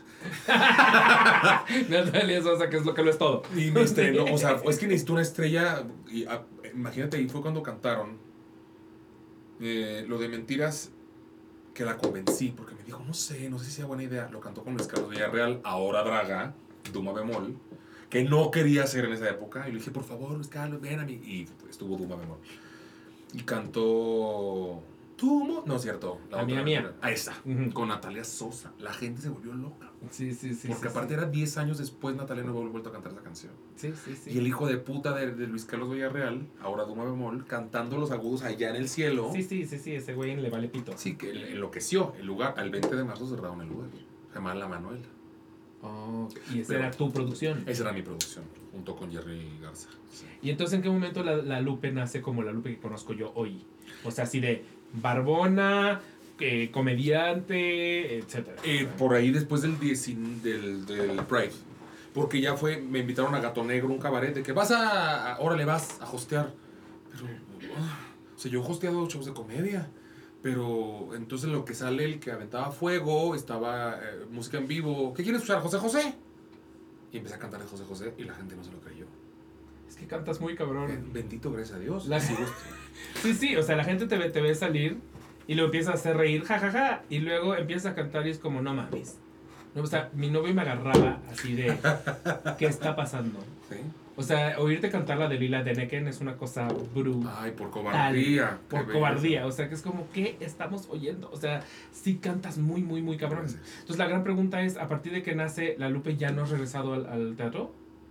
No, porque es que ya es difícil, y lo he platicado con Carapi y con la gente de Vedette, hacer algo que me dé la misma o igual satisfacción o más que la Lupe. está- Está cabrón. Yo me quedé y latinaste. Y este protagonismo, además, ¿no? O sea, es que imagínate, ahorita en Vedette, y lo digo como tal, con toda la humildad del mundo, son siete mujeres y yo. Sí. O sea, no son. No somos 15 dragas. Que también estoy en otros shows donde están compañeras más dragas. Pero donde lo que yo hago, como tal, la host, pues son las chicas y yo. Sí, sí, sí, sí, sí, sí, sí, sí. O sea, ahora poco me acaban de, de invitar a, a Mentidragas. Y para mí se fue como, voy, no voy, voy, no voy. O sea, está padrísimo, pero aparte se junta con los fines de semana, pero aparte ya son cinco drags y aquí soy yo sola. Claro. Entonces si entra el... Me quedé... En Jamie. Le atiné, yo te metí en el. Fantasy Cast. Le atinaste. El cabrón, me quedé de Sandra. Y dije, a ver, vi el musical y dije, ¿no me gusta? Qué flojera. ¿Cómo no te va a gustar, Jamie? Se me hizo muy aburrido. Lo que, sí te, lo, que, lo que sí te doy es que Sandra es un papel muy chiquito para lo que ahora ya eres. Exacto, Eso sí es muy cierto. aparte. Pero de ella no me gustó, no manches. No, o sea, yo Es iba por loco, musical. yo iba por loco porque Claro. me hablaban para loco. Yo dije, bruto, le hizo, aparte, deja tú que me guste, lo hizo Bianca del Río. Lo hizo Bianca del Río, Lo exacto. yo. Sí, sí, y que ahorita sí. lo va a hacer fabuloso, no lo dudo nada, Rogelio. Y este, Lovnitz, o sea, no lo dudo nada. Pero fue de, yo, que, o sea, no me gusta el musical. La verdad, mi respeto, lo voy a ir a ver y voy a apoyar a todos mis amigos, a Tania Valenzuela, a todos que los amo. Yo ahorita los musicales los tengo así como, "Ugh", perdón. Eh, vi el musical y no me encantó, la participación tampoco. Entonces dije, ¿para qué? Y aparte se iba a juntar con Vedette. Digo, iban a estrenar antes, ¿no? Al, Sí, sí, sí, se, Todo- se ha ido moviendo. todo se ha ido moviendo. Y dije, no, no, no, no me late. O sea, voy a estar un musical que no me gusta, haciendo algo que no me gusta, ¿para qué? Y tengo a la Lupe. Y yo cuando no estoy en Vedette, estoy haciendo otros shows en Metepec, en otro bar, en- estuve en Drugs a Different World. Y ahorita ya es, contratan a la host. Claro. Entonces me dan toda la libertad de... Ahí entras cinco minutos y hablas. Bueno, Pon tú que sí, cinco, ¿eh? me, me los cuentan. no sé si me viste... ponen alarma. No sé si viste ese día del show, fue, fue cuando empecé a improvisar. Fue cuando empecé a improvisar cuando fuiste, que fuiste este viernes, ¿no? Yo fui este viernes, ajá. Ah, No, la semana pasada. Porque ese es, es el pre-show está hecho como tal, un pre-show, pero también le damos tiempo a Glo, a Steph y a Majo de que lleguen de sus producciones. O sea, llegan corriendo, es lo que no sabe la gente, llegan a las 11 se- de matándose. Entonces, yo por eso como que animo a la gente. Pero cuando el otro no llegaba el saxofonista. Y me dice Carapia desde atrás. y le digo, ay mamá, bendito sea Dios que ya no estoy en el... ¿Qué hago? Ay, el texto. ¡Alargo! ¡Ok! Y empecé, pero me voy... Claro, utilizo mi material que ya tengo de 7 años de stand-up. Claro. Lo adapto a la Lupe y digo una sarta de mamadas y empiezo a improvisar y empiezo a, a cabaretear y empiezo... O sea, a mí me da mucha oportunidad de hacer lo que ahorita quiero hacer, que es ser host. O sea, yo lo que veo en, en la Lupe es que tienes un manejo de eh, las tablas cabrón. O sea, de que no se te nota un grado de nervios, de que no se te nota eh, que pierdes el hilo. O sea, es una absoluta facilidad incluso para retomar cuando ya te distrajeron. O sea, cuando para regresar a donde estabas y, y- o hacer el chiste a partir de lo que te distrajeron y luego regresar al chiste que estabas contando. O sea, entonces esa, esa es una capacidad que, que justo no sé si ya venías arrastrando de haber hecho estando y haber hecho actuación. Sí, completamente. Y también creo que yo un poco naces con ella. O sea, creo que, creo que hay gente que no lo tiene. O sea, si no lo tienes, no lo tienes. Yo siento que yo, por ejemplo, no podría hacerlo nunca. O sea, me distraería demasiado. Jamás lo lograría. Yo creo que ya naces. ya vienes chueca, ya vienes chueca. Ya, ya viene, sí. Yo tengo- ya viene chingaquerito también. Ya, ya, o sea, aparte tengo, lo que te dije ahorita, yo traigo el hocico bien desocupado, nomás que siempre me quedo callado. Pero yo tengo un nivel bastante extenso de TDA, de TDA, muy fuerte. O sea, a mí me hablan dos, tres personas al mismo tiempo, ya no escuché. No escuché. Y cuando estoy de la lupe no me pasa. Claro, porque ¿Qué hay mucho sucedido a tu alrededor. Y aparte ahorita estamos batallando con la gente borracha, con la gente que no se ríe. Y con se lo dije a Oscar Crap y ahora que vino, bueno, si escuchaste el episodio le dije Sí, qué van a hacer con la gente borracha. ¿Están preparados para la gente borracha? Porque ahí van a estar. Ya tuvimos incluso, y lo voy a decir, una última borracha que esta se robó una mochila de la producción, de la gente. O sea, de ese nivel de borrachos tenemos. Pero justo la gente borracha, dado que el personaje de la Lupe es absolutamente eh, aterrizado y está con ellos, se sienten envalentonados para entrarle al juego. Sí, Y entonces ahí tú siento que sí tienes que tener una capacidad de respuesta ante el borracho muy Eh, cabrona. Ahí es donde para más miedo. responderle para que los demás les dé risa y además para bájale huevos y siéntate. Sí. Porque este no es tu show. Sí. Y lo vengo arrastrando. Sí me da miedo, o sea, sí hay un nervio. Pero estuve 7, 8 años en el Canto Polanco. ¿Sabes cuál es el Canto? No. No, bueno, el Canto es que todavía existe, tiene 30 años el Canto. Esa- ¿Tú Fan, lo conoces? fan Es, un, es un karaoke del old school, donde todo se cantaba con piano y ahorita son pistas. Pero ahí los shows empezaban a las 10 de la noche, acababan a las 5 de la mañana. Yo estuve de host ahí 7 años. Oh. Cuando llegué a la Ciudad de México, antes de estar en Cats y en todas las producciones, como no había trabajo, yo trabajaba de martes a sábado, de 10 de la noche a 5 de la mañana. Y ahí no tienes un borracho, tienes 40. Pero hasta el Huevo. Ajá. huevo, hasta el huevo, aparte de gente de mucho dinero que se ponen irreverentes y se ponen estúpidos mal. Sí, sí, sí, sí, sí. Pero ahí te dan un entrenamiento de cómo tratar a la gente. De cómo dirigirte. Y lo vas aprendiendo. O sea, yo puedo estar con seis borrachos que están anales y yo sobrio y me entretengo mucho. Claro. Me entretengo. No me- o sea, hay una forma de llevar. Yo me doy cuenta cuando están agresivos, cuando sí me van a contestar, cuando no me van a contestar, cuando estoy corriendo riesgo, cuando me van a, ¿sabes? Se van a levantar. Pero no me da miedo porque estuve siete años todos los ¿Pero días. te ha pasado? ¡Claro! Ay, en, en el canto, mira, una compañía le rompió una botella en la cabeza. A, una- a mí me tocó darle un microfonazo en la cara a un chavo. eh, me sacaron una pistola en el canto. No mames, la pues. Me tocó ver artistas, o sea, en el canto van, eh, bueno, ahorita ya no tanto, pero me tocó cuando iba Belinda, Alejandro Fernández, eh, eh, Lupita D'Alessio me tocó nomás que me dijeran. Me tocó el día que estaba Jenny Rivera. El último día de Jenny Rivera yo estaba ahí. Y la gente enloquecida. La gente enloquecida, estaba en la terraza y todos cuidando, aparte es, te quitan celulares, te quitan todo. Y me ha tocado pleitos de mujeres con mujeres, hombres con mujeres, mujeres con trans, trans con todos, contra todos, meseros, de que tenían que llegar los de seguridad que son de mi tamaño y te tenemos que sacar por atrás y me sacaban escondidas porque estos güeyes te quieren matar así. Oh, wow. Muy, muy bonita profesión. ¿eh? Muy bonita profesión. Estás convenciendo a todos allá afuera de que se vuelvan dragas, hosts, estando peras, así. Pero es por eso me dicen, ¿no te da miedo? No. O sea, oye, hay no, un- pues ya ahorita ya. Lo vengo arrastrando. o sea, yo cuando ahorita que estoy con la Lupe, que bendito Dios nos está yendo muy bien en Vedette, digo, gracias, porque cuando estaba en el canto lloraba de, ¿qué estoy haciendo aquí hasta las 5 de la mañana? Ahorita entiendo, porque ahí. Ahorita digo, Claro. ah, claro, por eso. Sí, y ahorita ya es como pedirle a un pastelero un cupcake, o sea, ya. Esto me sale. No, no. Ahora, te voy a decir una cosa que me parece muy inteligente, no muy nos paran brillante. el hocico nunca. Muy brillante lo que hace la Lupe. Eh, que es, siendo un personaje drag, sería honestamente muy fácil salir a jotear y divertir a la jotería. Pero la cosa es que Vedette en realidad se llena de, de gente heterosexual. Entonces, eh, tu humor está muy bien pensado para el heterosexual, para joder al heterosexual. Y a partir de joder al heterosexual, hacer reír a los otros heterosexuales. Que eso me parece muy, muy brillante porque es como, como, claro, me agarro al patiño, pero esto que yo le, le está pasando a él, los demás lo van a encontrar o muy gracioso o muy incómodo. Sí. Y de cualquier manera se la, van a, se la van a pasar bomba. Y al gay no importa porque el gay vemos un ser humano maquillado y ya con eso nos estamos Ujú. divirtiendo. O sea, Sí. no nos necesitas dar más. No. Entonces nos das un poquito al, al gays como toma, te doy tres cositas, unos tres chistes desde, sobre top, talking y todos los demás chistes hasta de la América. O sea, Ay, el de Te Talking vas nomás hasta te allá. fijas, nomás la gente de la, de la claro que el de talking nomás lo íbamos a agarrar nosotros, pero La gente no entiende con por qué. Ah, claro. vayan para que lo vean. Sí, sí, pero en realidad me parece muy inteligente que sabes muy bien quién es ese público y cómo llegarles desde drag queen, cuando en realidad podría ser un personaje para los gays. Es donde, y, y pareciera que no está pensado, pero sí. No, no he pensado que me senté a pensar uno, pero digo, ay, yo siempre trabajé, sobre todo en la comedia, para gente heterosexual. No es lo mismo hacer comedia para heterosexuales que para... Sí, que se arman una. No, no es lo mismo. No es para nada. Y mi comedia es muy del norte. Mi comedia es. Yo soy fan de Franco Escamilla. Yo crecí en el norte. Yo, es muy diferente cómo se maneja la comedia aquí y allá. Muy diferente. Y a mí me da la lupe esas dos armas. Porque la gente heterosexual ve un vato de dos metros.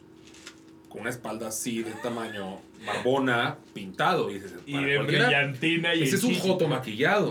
Para la comunidad soy una drag queen. Ajá, sí, sí, Es sí, otro sí, idioma. Sí, sí, sí. Entonces hay chistes. Para la comunidad eres mother has arrived, o sea, eres reina. Ah, eres- sea, ajá, es como, es, esto es otro idioma, pero también hay chistes que la comunidad puede entender, pero se, pero se pueden hacer. Ahorita la comunidad siento que es más sensible, sí, sí somos. mucho más sensible. O sea, insisto, yo hay, yo hay cosas que oigo de ti que, que no puedo evitar que me den risa porque eres muy chistoso. porque eres culera también, dilo. porque soy- sí. sí, sí, sí, pero, pero, pero la- las pienso y digo, oh, yo, yo siento que, est- que esto yo ya no lo diría o ya no lo encontraría gracioso en mucha, mucha gente, ya no lo encontraría gracioso.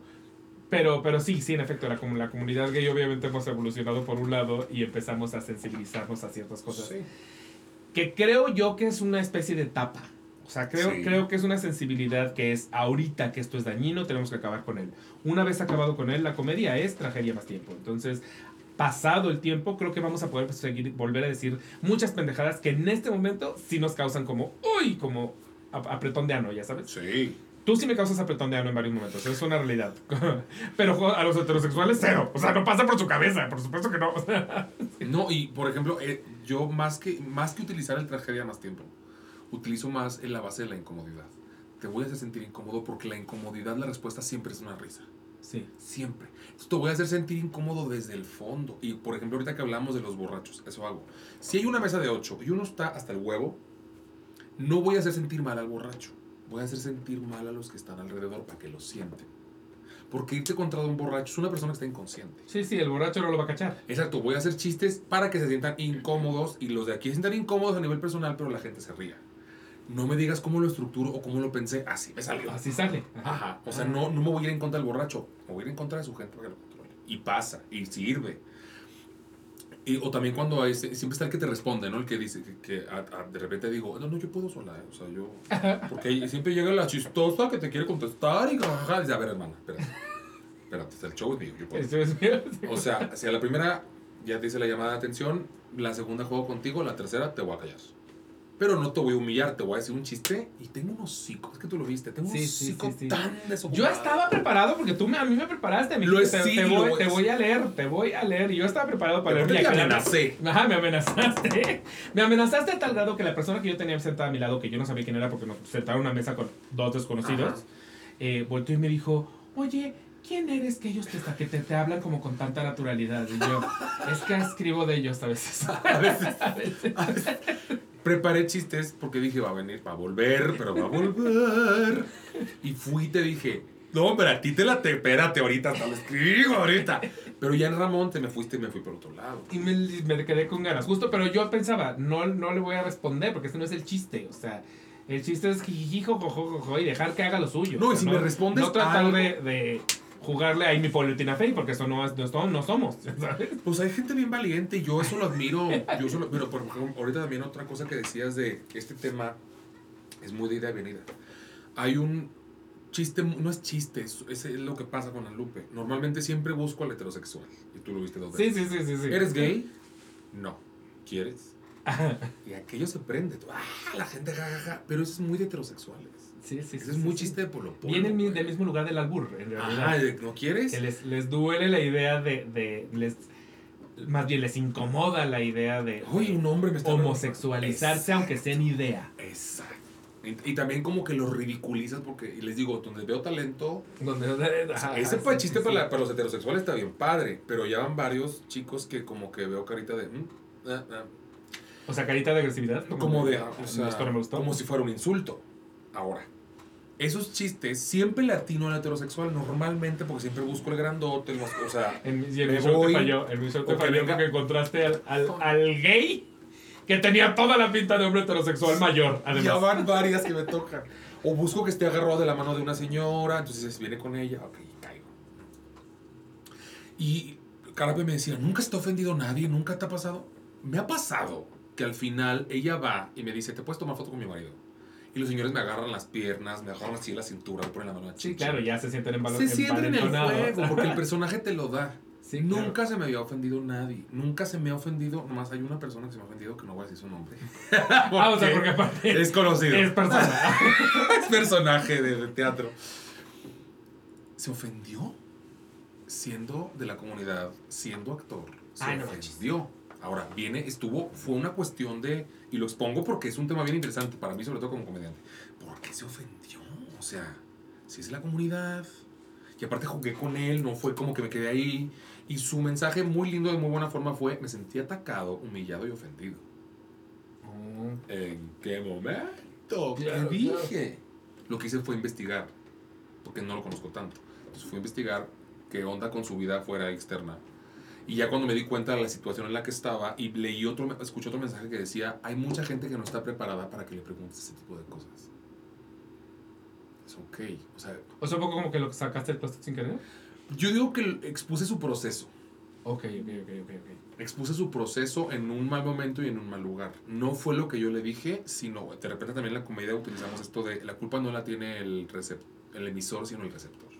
O sea, si a ti te ofende un chiste, no es el, no, la culpa no es del comediante, es lo que yo vengo cargando a nivel cultural, social, emotivo y emocional.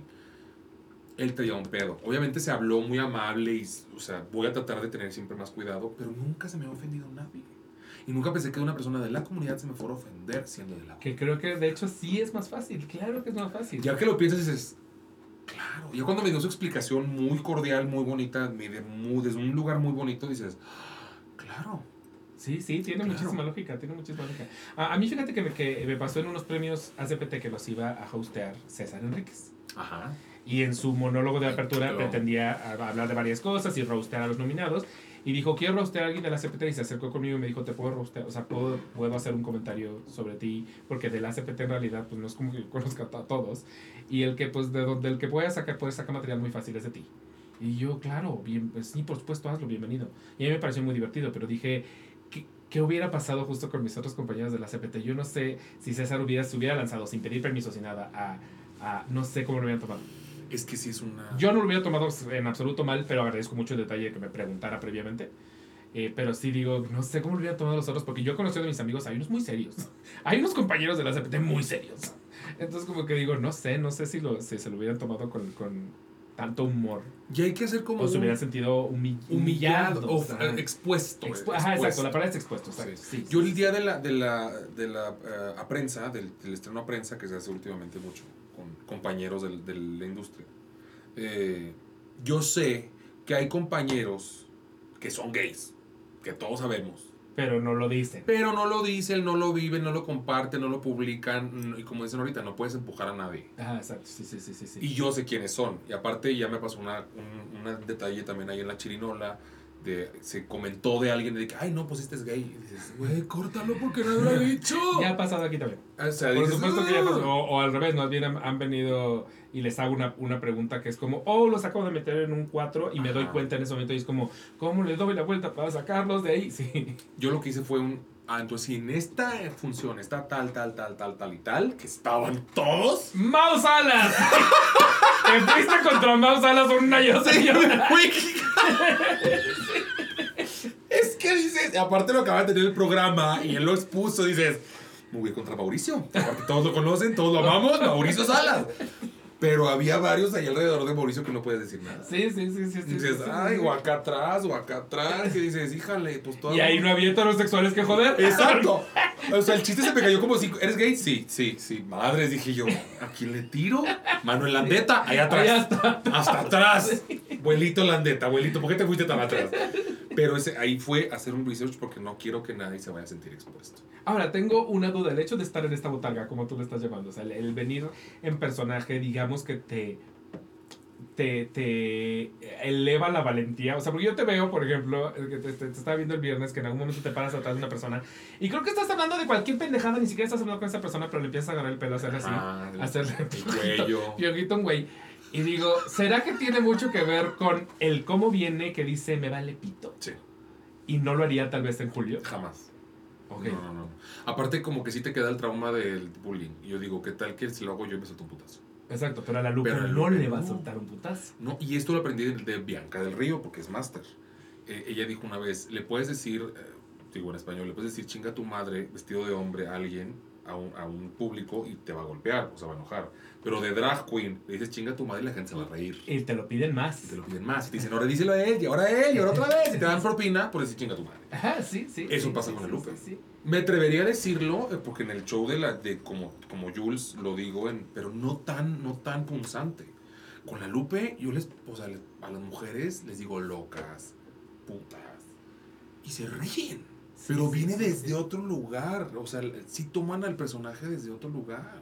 Es que tú de hecho hasta rompes varias reglas, porque también es, es- ¿Varias? Esa, esa- esa- la regla de John Rivers, la, el Sí. yo primero me burlo de mí y ya que me he burlado de mí, me, me burlo de muchos otros. Y en realidad tú sales como toro en, en, en vidriería y no te estás burlando de ti primero, o sea, vas directo contra este, contra este, contra este, sí. Lo hacía antes, ya no lo hago, pero lo único, lo único que sí hago, porque esa regla es muy cierta, o sea, quieres burlarte de todos, agacha las orejas primero. O sea, Sí. el primero que se tiene que chingar eres tú. Por eso cuando digo, ¿dónde vienes? De Tamaulipas. Y digo yo, hay narcotraficantes, balaceras, no hay nada en Tamaulipas, está la chingada. Pero lo primero que digo es, vengo de Chihuahua. O sea, Exacto, entonces no puedes decir nada. no, o sea, dime algo. O sea, si dijera, bueno, yo nací en Nueva York, en, en Australia, pero güey, en Londres, Chihuahua, Chihuahua, Chihuahua. O sea, es una ciudad Sí, chiquita sí, que le puedes decir todo, todo. Entonces ahí me voy dando la oportunidad, pero lo he ido quitando y la gente lo acepta. Dices, ay, ay, ay, ay. Hay una comunidad, lo tengo que decir, la comunidad, eh, la comunidad judía es una comunidad difícil. Es una comunidad Suena. Tensos, están, son tensos, al final son muy agradecidos, pero para que los chistes caigan, y al principio, un- una vez sí me atreví a decir un chiste ah, con temática judía, y cayó bien, pero ya venía yo de haberme tirado por hombre homosexual, por pelona, por panzona, por... Ya me había yo revolcado en mi propia mierda, entonces me lo aceptaron el chiste. Me arriesgué mucho y al final Sí. hasta se me acercaron y me dijeron, estuvo buenísimo el chiste. Y dices, uh, y aparte mi productor es judío. Entonces dice, si él no se enoja. Y esto lo aprendí de la película de Eminem. ¿Te acuerdas de 8 Mile? Es- sí, y no sé por qué tú también. La verdad, ¿por qué no estamos acordando de? Nominada al Oscar, además, Eight Mile. Sí, sí, claro. Al final, véanla, cuando todos lo quieren atacar, él empieza a rapear y habla todo lo malo que hay de él. Yo soy tal, tal, también más drogadicta, mi, mi esposa me puso el cuerno, yo soy un eh, mediocre, ahora sí dime algo. Eso tiene la Lupe. Yo creo que eso debe de- Y la mayoría de los comediantes es primero, me voy a tirar yo. Pero cuidado, que no es que acabe conmigo. Sí, voy a me acabar voy. Me voy contra todos los demás. contra todos. Ah, yo me acuerdo que alguna vez platicando con Alex Fernández, él me decía que lo más difícil de la academia, de la academia, me lleva la chingada, de la comedia, es hacer shows privados. Porque a diferencia de justamente un vedette donde la gente va muy dispuesta a que le hagas reír, en el show privado en realidad estás contratado como el payasito de allá mientras yo bebo y platico con mis amigos. Y entonces que ahí es donde más trabajo te cuesta agarrar a la gente y que que te volteen para acá, que se rían, que, y sientes que estás hablando, hablando como merolico. Ujú. Entonces no sé si lo has vivido. Últimamente, estos últimos tres años, mucho, sobre todo en, en- en posadas. Y en día del, día del trabajo y la secretaria, todo eso se vendía a la madre. Yo, si soy comediante como Jules, voy a un evento privado si vamos cuatro, tres. Y no me aviento a abrir. O sea, manda el novato. y dependiendo cómo lo balacen, te metes. Y haces 20 minutos. De la Lupe es lo más disfrutable.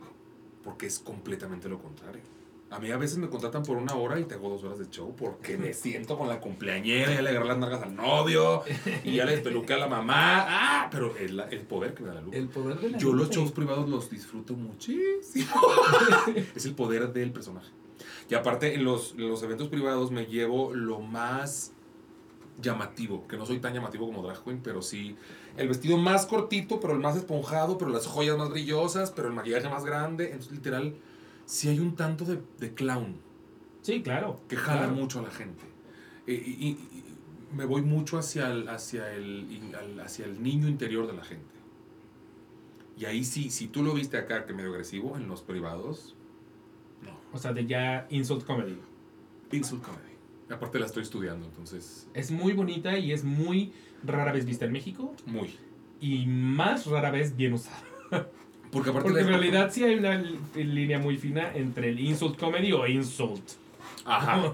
Entre humillar a la gente o exponerla. O decir un chiste y siempre la base es, no vamos a reír de ti, pero todo no vamos a reír de todo. Ya nos vamos a reír, baja, ¿sabes? O sea, Nadie sí. está salvo. ajá. Y el que no aguante, que se salga. Ajá, Siempre les digo también, a la chingada. O sea, si van- no van a aguantar, vayan a terapia. O sea, y ahorita estoy viendo mucho, hay un Rivers, a Don Rickles, Bianca del Río, hay varios. Hay una estructura de la comedia de- del insulto. Pero como el humor mexicano es completamente diferente, es estructura diferente, ahí está lo difícil. Exacto. Viene desde el albur, viene desde el otra, o sea, la comedia insulto en español es muy, muy diferente. Digo, tú lo sabes, el inglés rima diferente, el inglés Todo, se todo, expresa todo. diferente, el gringo se expresa diferente. El, el inglés, por ejemplo, y es una cosa que, que yo tengo muy entendida de la comedia gringa, es que las referencias pop, por ejemplo, son una cosa súper usada todo el tiempo. Y siento que en México no, no puedes hacer referencia pop porque hay una diversidad tan variada de lo que le interesa a la gente y lo que agarra a Sí. la gente, que haces una referencia pop que entendieron tres y valió más de tu Vale madre. Ajá.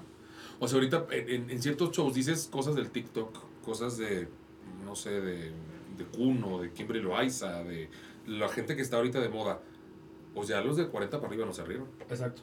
O sea, tiene que, tienes que buscar una un punto que sea para todos y ahorita es bien difícil, bien complicado porque están muy segmentadas ya las, las generaciones. No es como Sí. antes que decías Raúl Velasco y todos sabían que era Raúl Velasco. Ahorita Raúl Velasco sabemos los de 35 para arriba. Sí, sí, sí, sí, sí. En realidad estamos muy, muy segmentados y, de, y no solo por edades, siento que, que por, por...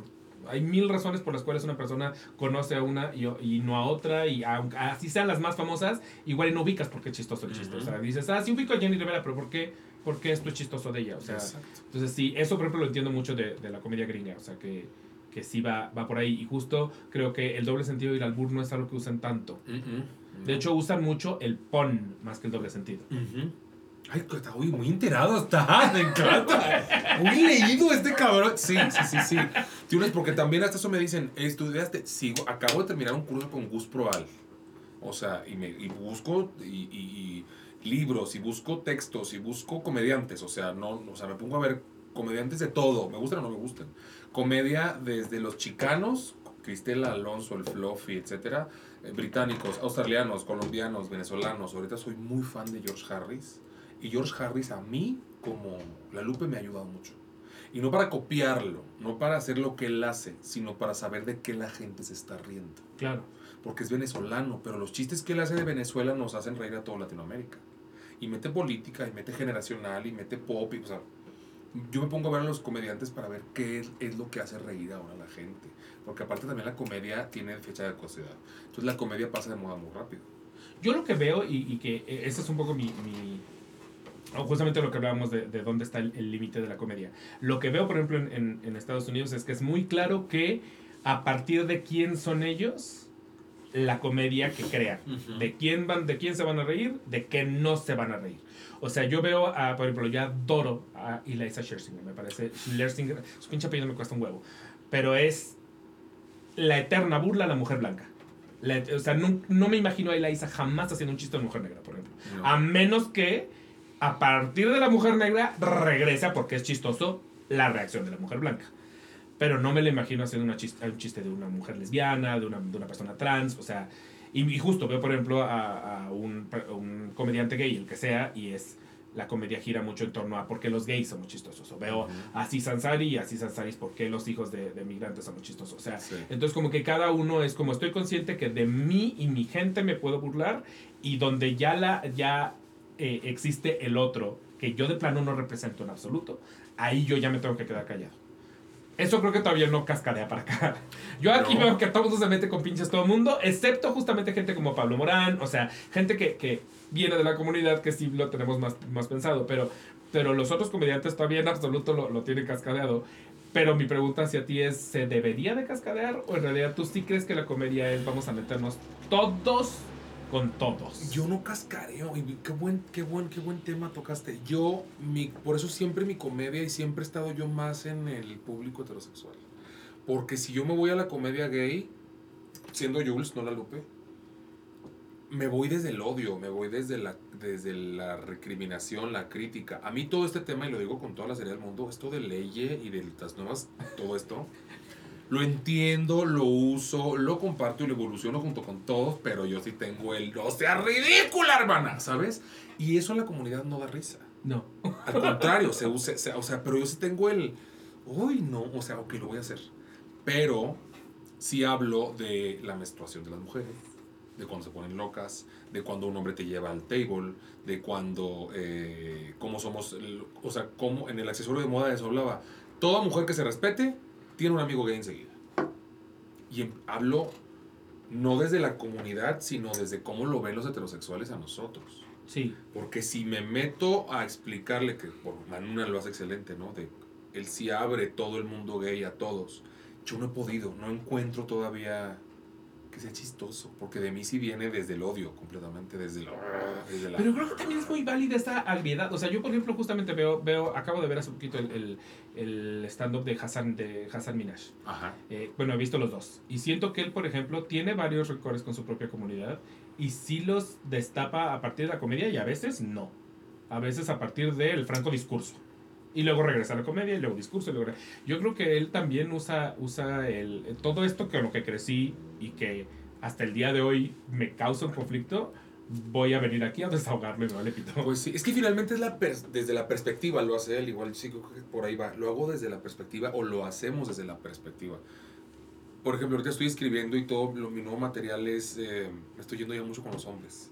Porque yo tengo mucho Ese es el lugar más fácil, porque también ellos creo que sí son el lugar que sí podemos tocar todos. porque- Todos. Porque, ¿qué? no, ¿qué les ha pasado? No les ha pasado, no, no tienen una dolencia, perdón, no tienen una dolencia y por lo tanto, vale, Vito. Sí, los hombres sí. heterosexuales son el, el, el eslabón más débil de la cabeza. Son el- el- especialmente en la comedia, pues sí, porque no puede, o sea, no, no cargan con ningún tipo de historia que haga su pasado doloroso, su presente No. doloroso, su nada. Entonces, pues sí, te puedes burlar de un FIFAs. Pues claro, o sea. Pero, por ejemplo, te burlar, o sea, ¿meterías algo en tu comedia sobre una persona trans?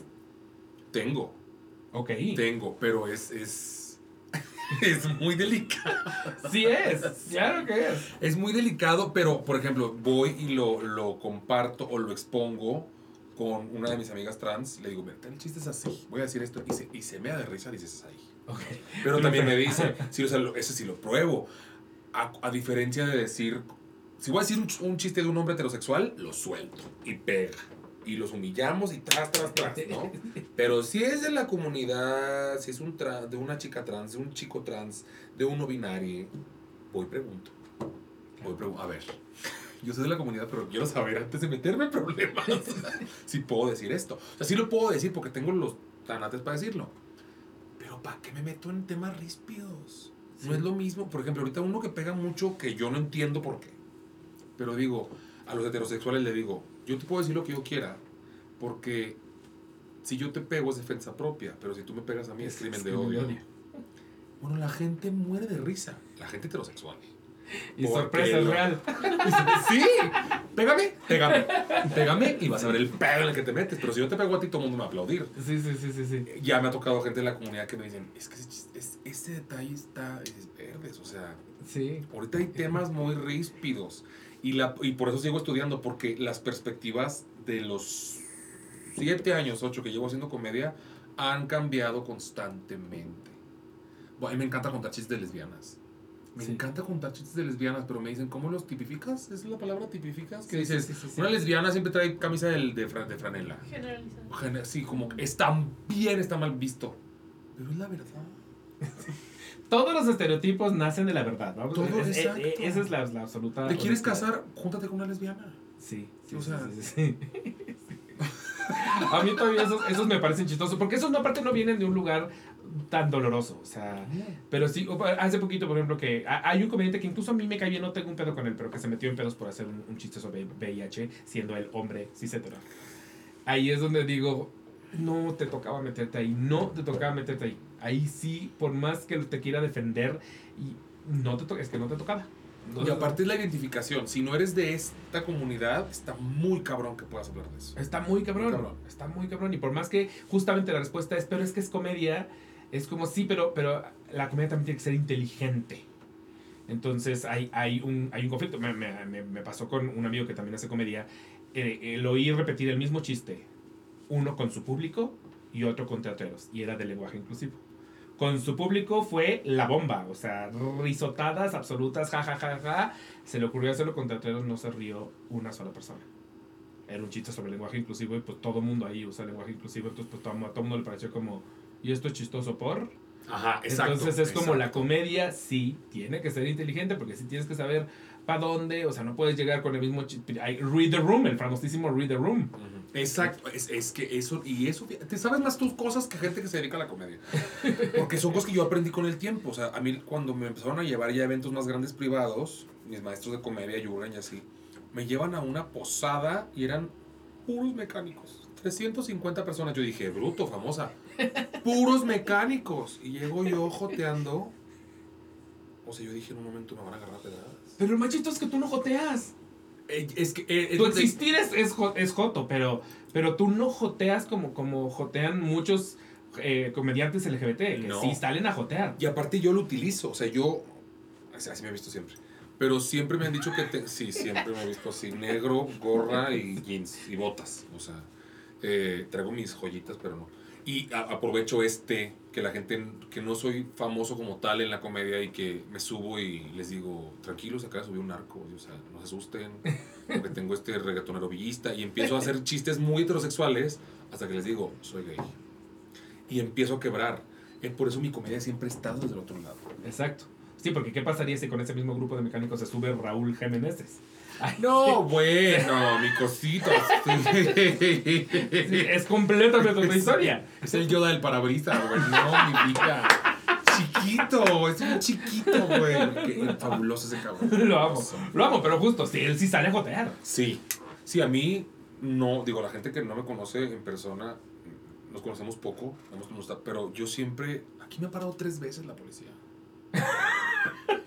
Lo juro, hay un video en Facebook donde me paran porque traigo mi chaleco, ya lo traigo, chaleco negro, mi gorra, o traigo gorra así de, de ladrón que le dicen, o siempre traigo de negro, arete, o sea, siempre como, no, no, no estoy diciendo, soy masculino, no. No soy el común denominador, Sí, sí, sí, sí. y sí, mis sí, botas, que amo, colecciono botas, entonces me han detenido por, aparte grandote, hablando norteño, siempre me revisan si traigo drogas, armas. Y hay un video en Facebook, o sea, no miento. Y le ha tocado a Lisette vivirlo. Este, todavía hay mujeres que no me conocen, que me empiezan a platicar conmigo y me tiran el pedo. Y ya cuando me bajo del escenario me han preguntado, ¿en serio eres gay? ¿No estás viendo, hija? ¿No, ¿no estás viendo? ¿Que necesitan verme con un pito en la boca? Lo hago, o sea. Pero he, he utilizado mis recursos, incluso de, de Yulsi como, como drag, porque yo veía que no iba por ese lado. Claro. Por el lado, mis respetos completos, Manuna, el- el Pablo, este, Meneses, que se suben y dices, es gay. Sí, sí, sí, Pero traen un animal print con aretes y muy queer todo. Y yo me subo con una camisa de cuadros, casi con botas y... ¿En lesbiana? yo me subo lesbiana. completamente. También lo utilizo. Comple todo lo utilizo a mi favor, pero es el, el read. ¿Qué dijiste? Sí, sí, sí, el, el lo roast. leo. Ajá. Lo leo. O el read, ajá. ¿Cómo está la gente? Aunque hay más mujeres, ya chingue. Hay más hombres, madres. Hay chistes que no voy a decir. Hay gente de la comunidad judía, y no porque voy a decir chistes del holocausto, sino porque hay chistes que a ellos no les dan risa. Sí. Yo sí, yo sí soy bastante consciente. Por ejemplo, yo en vez de veo y ¿cómo está la gente? Y no porque quiero que esté siempre lleno, pero no va a cambiar en mí ni en mi desempeño si está lleno o vacío. Pero sí cambia la energía si hay pocas mesas o muchas mesas, si hay más mujeres que hombres, si hay más gente joven que vieja, digo que mayor. Sí, Pero- sí, sí, sí, sí. O sea, también yo entro y ya vi cabecita blanca, cabecita blanca, INAPAM, INAPAM, INAPAM, FIFI, INAPAM, INAPAM, judíos, colombiano, Venezuela. Ya, entonces mi cabeza ya hizo toda una estructura de chistes. Esto sí lo puedo decir, esto no lo puedo decir. Ya para cuando yo bajo a Ramón, ya sé a quién me voy a chingar. Ah, claro, porque ya tuviste todo un pre-show. Ya. Pero por ejemplo, o sea, yo eh, en el, el, el viernes al chavito que te agarraste, que porque estaba un niño, yo no lo veía ni niño, en absoluto, pero tú le viste cara de muy niño, ese niño se la pasó de la verga. ¿Cuál niño? Ay, que el no niño al paraste que de fue decir, eh, un niño jetón. Ay, no. Hijo de la chingada, el niño jetón se la pasó de la mega chingada. Pues estaba no muy te aburrido. regresó una. se- No, pero ni a ti ni a nadie. A o sea, nadie. salía lo que salía y el niño tenía una cara de por favor, ya me quiero ir. El de 11 años. El que dijo que tenía 11 años, que claramente no tenía 11 años, era un pinche escuincle de 25. Sí. O sea, Pero justo yo decía, ¿y qué, qué pasa energéticamente con, con esta persona que, que, que no solo no te está dando, pero, pero está francamente ah, poniendo un muro? O sea, es- un escudo. no, no tienen. Yo, no es la primera vez que hay niños. Es Y que no ya- era un niño. Yo, pues tenía Te 11 juro, años, te juro, ¿no? no, él te- de- por joder te acabó diciendo 11 años, como por contestarte algo. ¿Cómo crees que tenía 11 años? Se ¿Sabes? veía, se tenía más pelos en las, en las pelotas que un kiwi. Que, ¿sabes qué pasa? Que, que en Chihuahua los niños son de ese tamaño. No, ¿cómo Mis crees? sobrinos así están, güey. No, yo lo veía y decía, ¿por qué lo ve tan niño si yo lo veo veinteañero? Yo tengo un sobrino de 13 años y un 80. Dices, pues sí, o sea, dices, ah, pues un chavito grandote como mis primos. Y yo le creí hasta le, o sea, siempre hago el chiste, siempre, o sea, ahí sí tengo mi chiste cuadrado. La gente que si se lo va a quitar el DIF, que si traumado, que si las generaciones, y les canto la de Barney. Haciéndolo de, ah, con la, ja, ja, ja, ja. O sea, siempre lo hago. Pero los niños no tienen, bueno, no me ha tocado un niño que me... O sea, esa energía no está lo suficientemente álgida como para que me afecte. Ok, ok, ok. O sea, literalmente O sea, lo borro. Es mi prop. Eh, Ajá. Ok. O sea, y chiste que se me ocurra en contra del niño. O sea, aguante, cabrón. Ahora mismo lo trajo. Lo trajo el papá. Lo trajo el papá. Que el papá pague terapia, se jode. El niño se tiene que quedar en su casa, órale. Ay, que porque tiene 11 años. Yo a los 5 ya me quedaba solo en mi casa y me cocinaba y todo. Ay, aparte estás en un hotel, mucha gente seguro son de las que se en ese déjalo, hotel, déjalo viendo porno. al Hubo uno que me pareció glorioso que no fue, no fue con el niño, sino fue con uno, pero no sé si ya honestamente ya conocías a esta persona o, o fue absolutamente improvisado, pero que le dijiste Shakespeare. Ay, el guapo del tripié. No mames, no, po- no, vi yo, no podíamos porque en cuanto le dijiste, en cuanto dijiste Shakespeare, volteamos así inmediatamente a ver su cara y dijimos, es que es Shakespeare. No mames, ¿en qué momento se le ocurrió decirle Shakespeare? Tiene cara de Shakespeare, o sea, es- no podíamos, no pod- mi, mi novio se seguía riendo ya cuatro números después, o sea, de que ya estaba Majo Pérez en el escenario, mi novio seguía Shakespeare, no podía, o sea. Yo- Y ese, por ejemplo, siento que lo cachamos tres personas, ¿eh?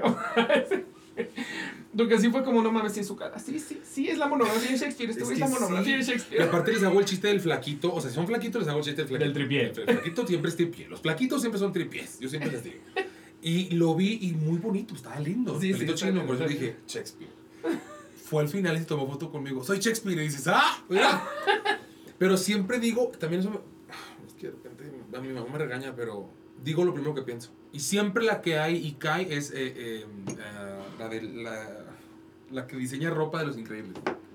Ajá, es una moda. Edna Moda. Siempre hay una Edna Moda. Siempre hay una de con flequito y lentes. ¡Ay, un aplauso para Edna Moda! Un aplauso para Capulita. O sea, siempre soy bien irreverente. Me arriesgo mucho, pero tampoco no digo personajes culeros. No, no, no, no, no. En realidad no te fuiste nada culero. Pero con él sí. Pero pe- a, a menos con en mi mesa pegó cabrón. ese chiste. Pegó, pegó. No, tu mesa ese día nos hizo la, no- la noche. Sí, porque hay mesas que nos, la verdad, Sí, lo sí, estaban sí. disfrutando mucho. O sea, realmente estaban en un show y lo estaban disfrutando. Y eso se agradece porque esa energía se va pasando. Claro. Nos ha tocado shows. Ay, Dios mío. y tenemos O sea, de un que. No, sí, el, sábado. Tú fuiste el viernes. Yo fui el viernes. El sábado estaba lleno igual, pero eran más cabecitas blancas. Batallé yo desde el pre-show, difícil, difícil, difícil, difícil, difícil. Ahora tuvimos ahí un detalle con los micrófonos, pero las risas eran cortas, no eran estas risas que cuando todas están riendo ya dijiste otro chiste, entonces ya sigue otro chiste. Ajá, exacto. Ti, ti, ti, Esto es precioso. Saltando. Ajá. Que es precioso. Dices un chiste y todavía dices otro chiste cuando se están riendo. Entonces ya lo pegaste y lo pegaste y se hizo una ola de cosas preciosas. No, o sea, era jaja. Y uno como comediante, yo me, yo me irrito por dentro y siento que un- así en el estómago. Las chicas lo sintieron y al final se nos fue la luz. Uta. Fue un show muy complicado. Muy, No, y aparte si tú que tienes el colmillo de la pantera, la sufres, ¿cómo la sufre Berito? ¿Cómo la sufre María? ¿Cómo la sufren las más chavitas? Sí, Berito, que es la que hace com- co- comedia conmigo. Sea, yo sí salgo y. Venga, hermana, ¿eh? Venga, le dices tú, chícatelo. Si tú, tú, o sea, la, o sea, porque está álgido, cabrón. O sea, ya. Y la Berito ya empezó a. Muy, mis respetos para Berito. Ya empezó a cabaretear, ya se mete con la gente, ya empezó a Ya, ya improvisar. lo, lo vi poquito, lo vi Sí. sí. sí, me tocó que, que lo hiciera tantito, pero, Sí. pero me, me hubiera, me hubiera gustado más. O sea, justo yo decía, es que Échale. tienes a la luz pelado. Y ya salió varias veces, entonces ya no sabemos ese acto. Sales tú, ya nos ubicaste muy bien el personaje porque nos queda muy claro quién eres. Desde el momento en que empiezas, ¡ay, la Lupe! Y empiezas a empujar, ya es clarísimo, ya armaste el personaje, ya te puedes meter con el público. Sí. Ya lo puedes hacer. Y la vi hacerlo un par de veces, pero como me hubiera gustado que más. Ahora, es una actriz que se acaba de convertir en Sí, comediante. claro, o sea, en realidad hace tres segundos. Y también esa es otra cosa que se me olvidó decir la carapia, pero Perito baila perrísimo Baila. y solo en un número la tienes bailando y esta mujer podría estar en, en todos. todos. En todos. en todos. Desde el principio podría estar Berito bailando. Sí, sí, sí, Baila sí, sí, sí, espectacular. baila. Tiene que ir a ver a Berito García. Porque No, no, o sea, mi, la amiga con la que iba no tenía idea de quién, de quién era Berito y en algún momento se acercó y me dijo, ¿por qué la ponen a bailar tampoco cuando es notorio que baila cabrón? Y dije, ¿verdad que sí es notorio que baila cabrón? Sí, es que La cabrón. energía es limpia y aparte ver a una chica curvy es espectacular verla bailar. Es espectacular. Y ella tiene una seguridad. Sí. Porque hubo, hubo un momento muy padre, el maestro Carapia me, me, me incluyó en la dirección, ¿no? De tú que tienes más com- eh, experiencia, Experiencia en la comedia, a ver, ayúdame, porque o sea, montamos todo el mes y medio. Entonces Carapia en lo que hace otras cosas y me ponía con Berito, a ver, aquí córtale, y aquí respira, y aquí eso no, porque ella le dieron un texto, y como actriz ella entra y lo dice. Entonces fue, a ver, aquí córtale, aquí quítale, aquí no. Y yo tenía como comediante que hacer este proceso con Berito, que sí puede ser agresivo, pero es necesario. Al menos yo con la gente que trabajo, o que ah, dando, dando no sé, no, no puedo decir enseñar, sino compartir, digamos. Yo le dije, eres gorda. ¿Sabías que eres gorda? Y su cara fue, se atacó de la risa. Le digo, no, es que sí necesito saberlo. Porque ya sé porque yo desde- usarlo. Ya sé desde qué perspectiva ajá, lo voy a hacer. Porque si a ti te ofende ser gorda, ya tienes un pedo. Como Sí. comediante tienes un pedo. sí, sí, sí. O sea, si eres gordo, moreno, flaco, desnalgado, gay, y tú tienes un pedo con quién eres, en la comedia te va a ir para atrás. Sí, sí, sí, sí, sí. Por eso hay gente que se me... Ya eso ya también me lo dijeron. Yo le digo, un aplauso al guajolotón. A ella no le ofende. ¿Por qué te ofendes tú? Si a ella no le ofende. El primero que no se puede ofender es el comediante. Y claro que Berito, o sea, porque Gloria Rodríguez, y esto viene de la maestra Gloria Rodríguez. Gloria Rodríguez dice, yo no soy gorda, estoy gorda.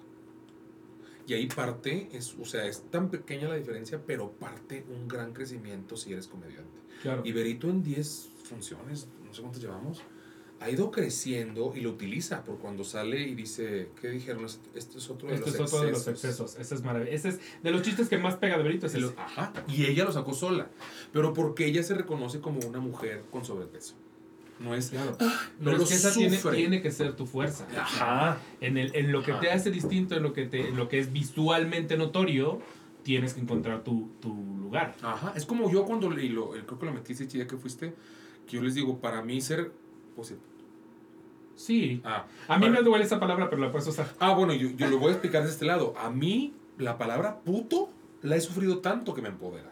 Yo no soy puto, soy putísimo, yo soy don puto, cabrón. Pero a mí me empodera hacerlo, porque yo me subo al escenario y rompo madres diciendo que soy puto. Y yo vengo desde otro lado y lo tuve que reconocer, lo tuve que trabajar. Es lo mismo que con... Porque es lo primero donde te va a pegar la gente.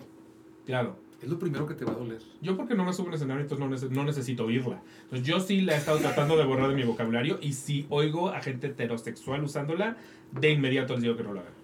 O sea, soy, Sí. soy esa persona además. Soy esa persona ¿En que no- serio? soy muy, soy esa persona. Yo, lo, yo los heterosexuales lo dicen, persona. que me dicen, no seas puto, me río. es como... Ah, no, no, no. me yo soy- desconecto. Yo sí soy bien pinche aleccionado. Es que se fijan, hay siempre, o sea, dos caras. O sea, de hecho, estuve en una boda hace, hace poquito y empezaron a poner, pusieron ingrata. Y ya desde ahí, ya, ya era de bastante, dos de la mañana, o sea, ya, ya, ya la boda había, estaba bastante avanzada. Y se pusieron ingrata, volteé y le dije a mi novio, yo creo que ya vámonos, porque la música me está hasta jodida. Y van a poner puto. Y me van, se van a poner, van a poner puto y voy a decirle al DJ algo. Porque no tendrían por qué en una boda seguir usando esta ¡Wow! canción. Entonces le dije, mejor vámonos. Y nos fuimos. Y en el taxi me escribió mi, mi- el amigo, un amigo que se quedó gay y me dijo, acaban de poner punto. Y le dije, güey, me fui a tiempo porque soy esa persona y me conozco. Hubiera, me hubiera parado enfrente del DJ y decir, si quitas eso, tú no puedes poner esto en una boda. O sea, a, a ver, en una boda donde vemos varios gays, esto no lo podemos estar escuchando. Perdón, quítalo. Yo sí soy esa persona. Yo ponen la canción y soy el primero que brinca la pista. ya está. ¿Y sabes qué pasa? Que a mí nunca me podrá... A mí esa canción, yo la pienso en, en mis tiempos de... Creo que salió cuando estaba en secundaria. Secundaria o prepa. eh, tengo 37. Ah, somos de la misma edad. Entonces, Somos de la generación secundaria, como prepa. secundaria. Sí. En mi escuela eran muy violentos. Sí. Y eran muy violentos conmigo y eran muy violentos con el tema gay. Entonces yo oía la, la, la que empezaba el... tun, tun, tun, y corría al baño más cercano a esconderme porque yo decía, este es el momento en el que esto se vuelve el himno para que me ataquen todos en, en, En bola. en bola. Sí. Entonces huía a esconderme, ya que oía que la canción había terminado, salía, porque yo decía, yo no quiero ver cómo se pone esta bola de mandriles con esta canción en mi presencia. Entonces, Sí. no. Después ya en, en otros gays vi que, que, era, que de pronto la usaban desde, desde un lugar divertido, pero para mí siempre se quedaba el recuerdo de a mí esta canción me hacía huir a un baño. Entonces, cualquier canción que haya provocado eso en una persona, no tendría que seguirse escuchando hoy en día. Sí, es que creo que las dos, las dos caras de la moneda, y sí, si lo explicas y si los pones de ese modo, dices, sí, pues sí, está Claro. sí está Ahora, insisto, tú viniendo completamente de otro lado, y justo lo que, lo que dices, yo estando en el escenario va a ser lo primero que usan contra mí. Entonces me, me la tengo que apropiar para empoderarla, también lo entiendo. Sí. O sea, para mí ha sido resignificarlo con el tiempo y lo, o sea, yo cuando lo digo en el escenario, o sea, lo digo con el, con un regocijo, Sí, sí, sí. porque ya no es, no es una ofensa, es lo que me separa de todos ustedes, es lo que, o sea, hacer Es lo que me hace especial. Es lo que me hace especial, Claro. exacto. O sea, hacer, y siempre digo puto, puta, perra, maldita, loca, soy, sí soy, pero lo tomo desde el, Claro, esto, no, no me acuerdo cómo se llama esta serie de, de- de Netflix, eh, de, de este chavito que por cierto es gay, pero además tiene parálisis cerebral. Ajá, special, No sé, es que no se llama special, pero va por ahí. Ajá, Sí, va por ahí. de los y- lentecitos. De lentecitos, exacto. Y justo es muy chistoso. No es atypical tampoco. No, atypical es. es él, él está en el, en el espectro. No, esta tiene parálisis cerebral.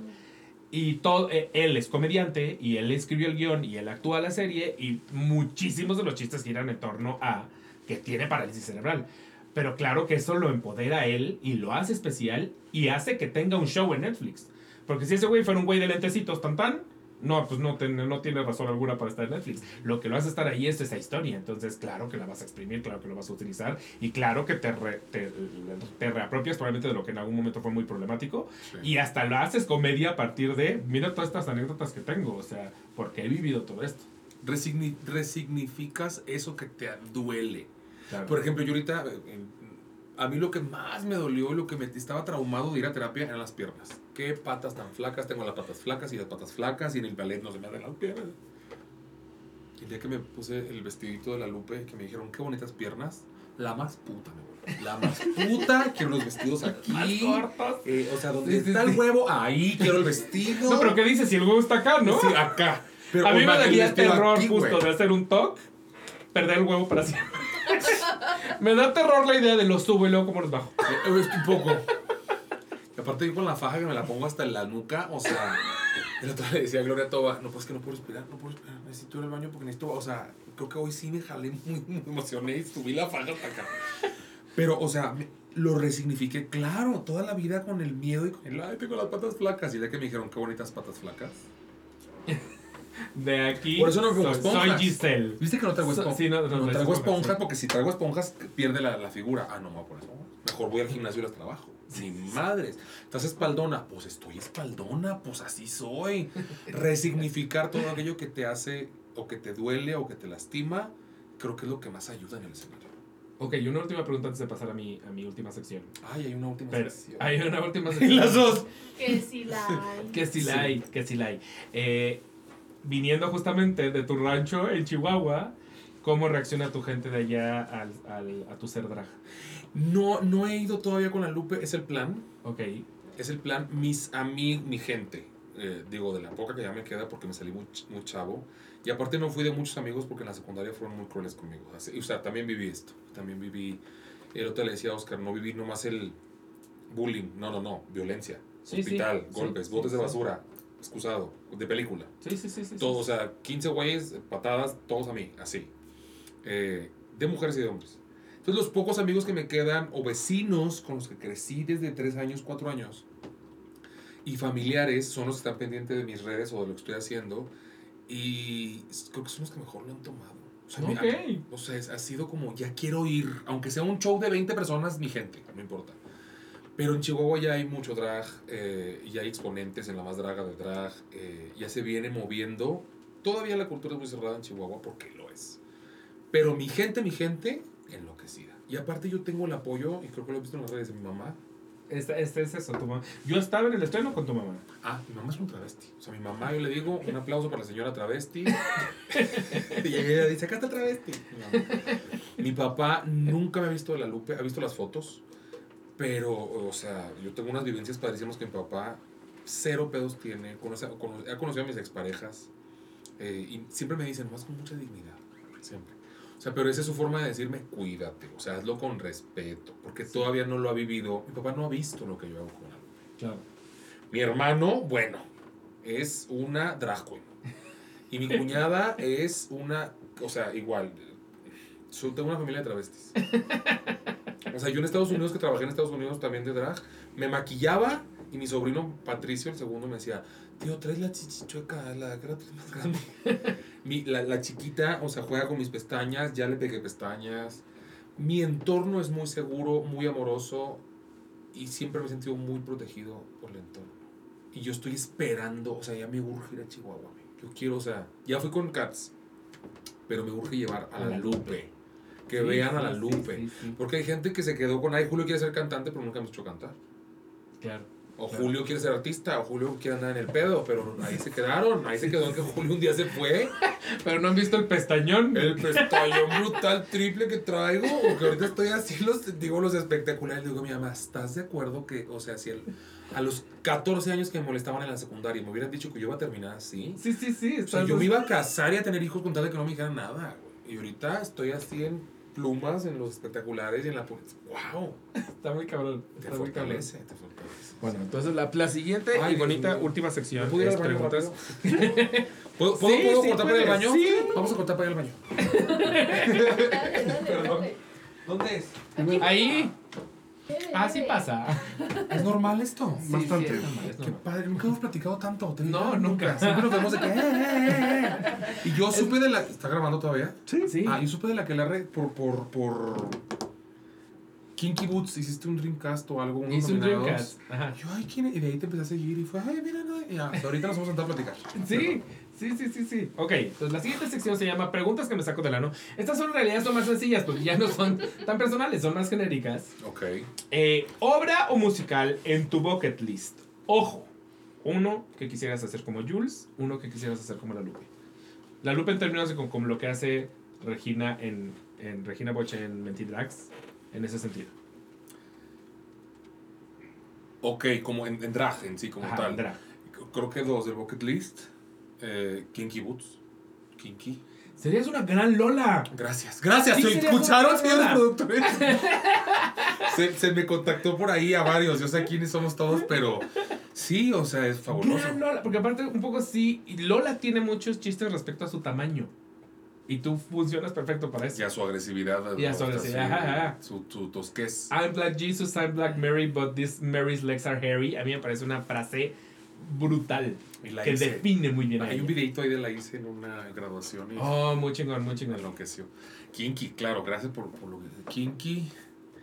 eh, como drag. eh, ay, ¿cómo se llama la otra? Como drag, como drag, que creo que es un poco imposible, pero sí, yo sí.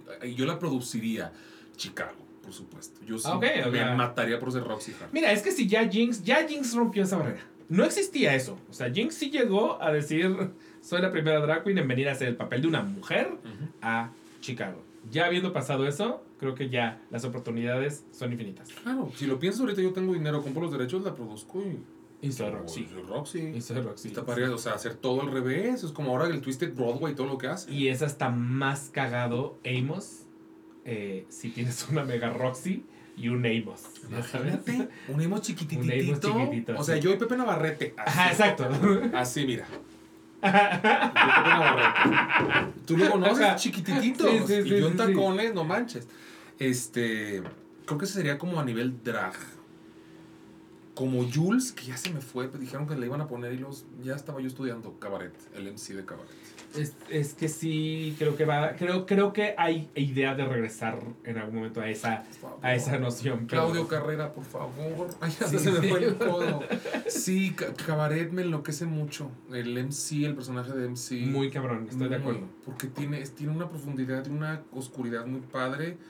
El personaje también de The Wild Party. eh, no me acuerdo cómo se llama el personaje. Canta What Is It About Her. No me acuerdo que no fue tan. The, Wi- The Wild Party, es que yo ubico The Wild Party no como musical, pero como la película de Peter Sellers, o sea, la película sin música, de donde salió el musical. Ah, no, yo el musical. El musical Ah, es que sí. yo, en la película es muy viejita, la película de, Ah, de los 60, finales de los 60 probablemente.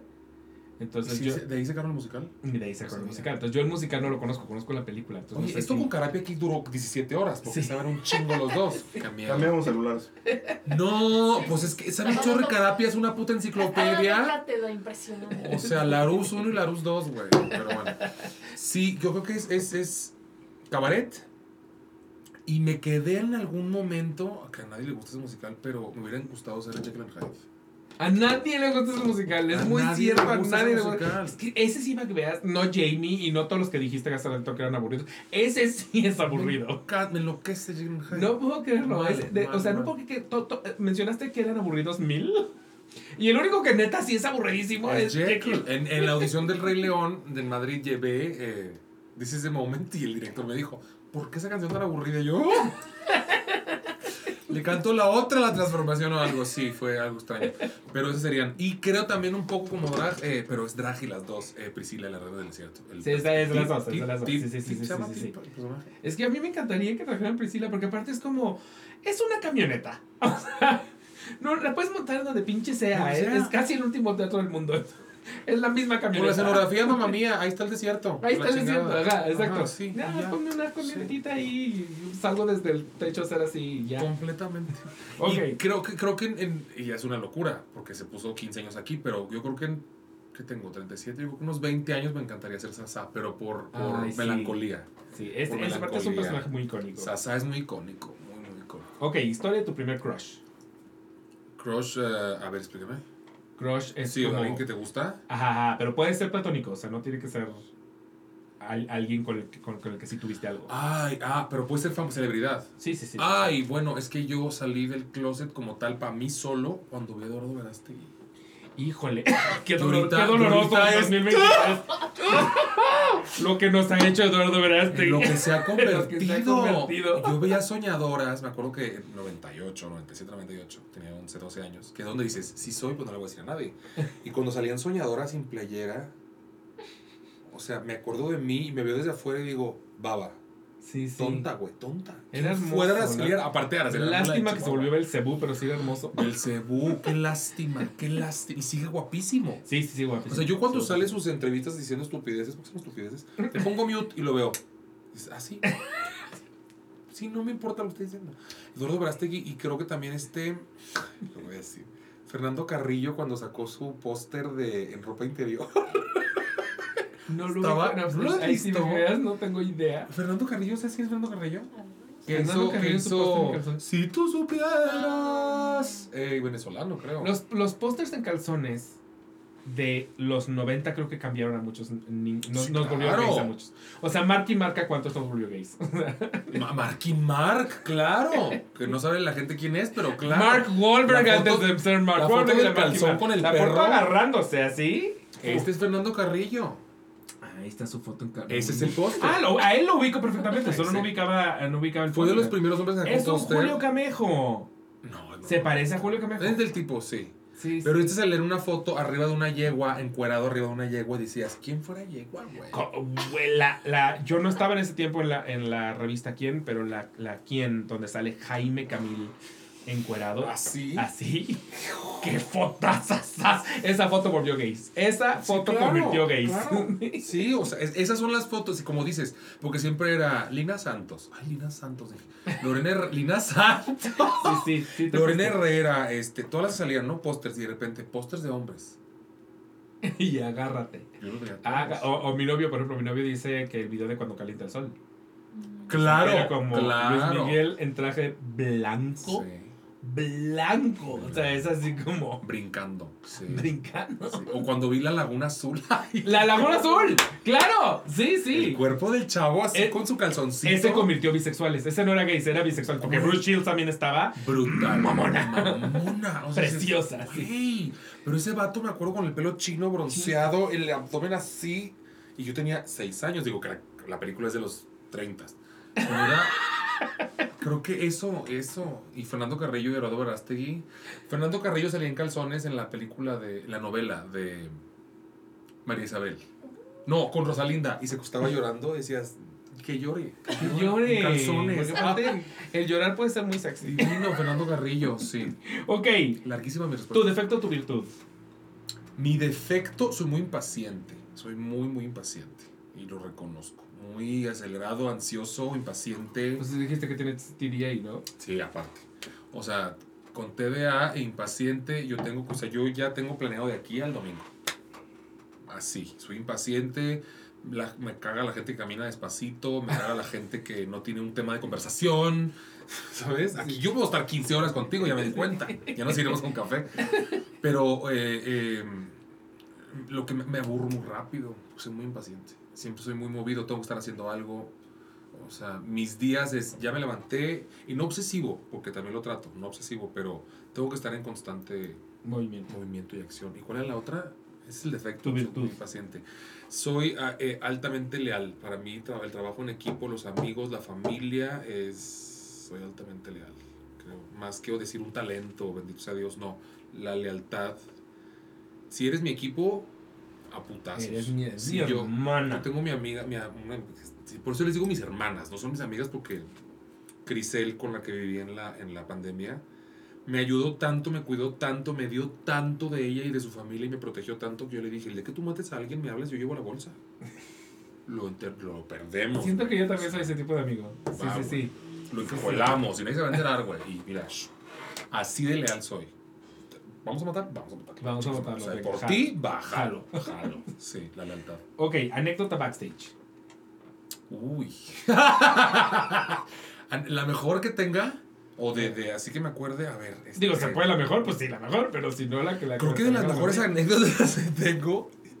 Pero es que eh, contarla tal vez no da mucha risa. Pero es que hacer teatro con Juana y con Natalia Sosa y con Lalo, con Lalo Manzano y con Adal Ramones. Es, es, fue, la, fue la obra que más sufrí en el escenario y en la producción, pero estar con ellos, convivir con esos cuatro hijos de puta. Ay, bueno, Reinaldo Rosano. Están enfermos, güey. Están muy mal. Sobre todo, o sea, Natalia, que es súper estricta y súper cuadrada y súper profesional. Cuando se le entra el pinche chamuco, corran, güey. Corran porque Natalia es una hija de puta. ya va a salir esta con que va a ser. Y me acuerdo que estábamos bailando el, el, el tap en el Shrek de los ratones. Y volteabas a las piernas y estaba el burro haciendo una felación a Shrek en las piernas. O sea, Lalo Manzano así, vestido de Shrek. Y veías a Juan así abajo. Era lo más. Y uno bailando tap, güey. O sea, hay videos donde estamos atacados de la risa. O, o Guana es de los que estoy, también estuvimos en Frankenstein. Y hay un video en YouTube donde estamos bailando esta canción horrible. Y él trae una manita de plástico. Ay, a mí no me parece nada horrible la de, la de Reeds. No te, te, te, te, te, A mí esto me parece un gran no, es número. horrible. Put it on the Reeds se llama. Esa. Oh, no, Prudent Roots el tap. Es la misma. No, es la otra de la de la. la... Ah, la que cierra el primer acto. La, La Transilvania la- Manía. Transilvania Manía. Esa sí es esa. Uy, Esa es circular. Salía con su manita guana. Es que las mejores son con guana. Y estaba uno bailando mucho. Y en, en- allá en, en esta producción, eh, el coreógrafo me traía, pero a pan y agua. Y guana es de los que se sabe todo, le sale todo perfecto, pero es el que va a hacer algo para Para que, pa' que tú la cagues. o te pica la cola, o te empuja, o está junto a ti y te dice, te amo. Me excitas. O, sea, o estás en el escenario, se te acerca y como que te va a besar y la gente te está viendo y tú sí. Y Juana, te, te amo. te amo. Bésame, cállate los hocico. Y con esa manita me picaba la cola en la coreografía. Pasaba por atrás de mí, ¡suá! Pero fuerte, güey. Trabajar con Juana es uno de los mejores momentos de mi vida. Sí, la verdad. Ok, anécdota escatológica. Escatológico es de asco, ¿no? Sí. Me cagué en Cats. Me cagué durísimo. A mí me sobra hocico para decirlo. Es que Cats. O sea, la gente no sabe. Usted ven al gato, pero Cats trae. Se tiene que poner el, el suspensor, ¿no? Claro. O sea, traes acá. El suspensor. Y luego viene. Esa vez nos hicieron un como protector de otra tela para el sudor, que no servía de nada. Eh, que va sin brazos, sin pies, pero trae un zipper atrás que es de una como manta para que absorba el sudor. Y luego te metes la media, o sea, el vestuario ya como tal pintado. Y luego las, las, eh, los calentadores de, de piernas, en la cintura va la cuerda de la cola. Y luego van los mitones hasta acá que van pegados. Sea, eso sí es una botaga de Doctor Simi. Y aparte va a- a- aquí, o sea, se cierra de aquí, de los lados, cats. Y traía el estómago sueltísimo y empezó el bol. En cada año, así precioso el bol, de Olivia Bucio, en cada ahí, Maru Dueñas, Manuel Landeta, todos así espectacular. Y que dices, yo tenía un novio de ahí, bailarín, y le decía, es que no voy a poder, no voy a poder, porque aparte el, el apoyo está ahí, en el músculo, sí, en el músculo, donde traigo la cuerda, y ya traía la pancita, así que dices, no, no pasa nada, pero estás en la llanta, y en el primer apoyo, los yélicos. Los yélicos hoy están aquí. Empecé a llorar. Porque dices, o sea, se va a notar, se va a notar. Pero yo cantando, aparte la orquesta, el teatro lleno, Olivia Bucio aquí enfrente de mí, Gloria Toba estaba ahí. Todos aquí, yo cantando brutal en la llanta con la luz, que dice ahí, dos mil personas viéndome al mismo tiempo, yo zurrándome cantando. Canté mi parte y como el coreógrafo me sacó de las coreografías por, por sus huevos, salí, o sea, pero imagínate ya, ¿cómo le pides a las vestuaristas que te ayuden? Sí. Pues ¿Cómo así ya, quitas? ni pedo. O sea. Quítate, o sea, el, el- el- o sea, es los botones, pero si no te quitas la cola no baja. Entonces Ajá. la cola, porque la cola trae unas cuerdas y los botones... ¡Ah! Y todavía llega Olivia Buzo a regañar, ¿no? Que la amo, Olivia Buzo. ¿Por qué te saliste de la escala? Y ya cuando ve aquel pinche desmadre que armé. Ay, papacito, sí, ya me pasó. Me cagué. Como tal. historia, Y historia. escatológicamente fuerte. Sí, sí, sí, En el escenario. Ah, pero amo que fue con un belteo. ¡Ah, claro! Si te vas a cagar, que sea por un belteo. Y que decía, los yélicos hoy están aquí porque hoy es la sed. Pero nunca dejé de cantar. ¡Vámonos! Sí. Y no desafiné una nota. Nada. Y en el segundo acto salí.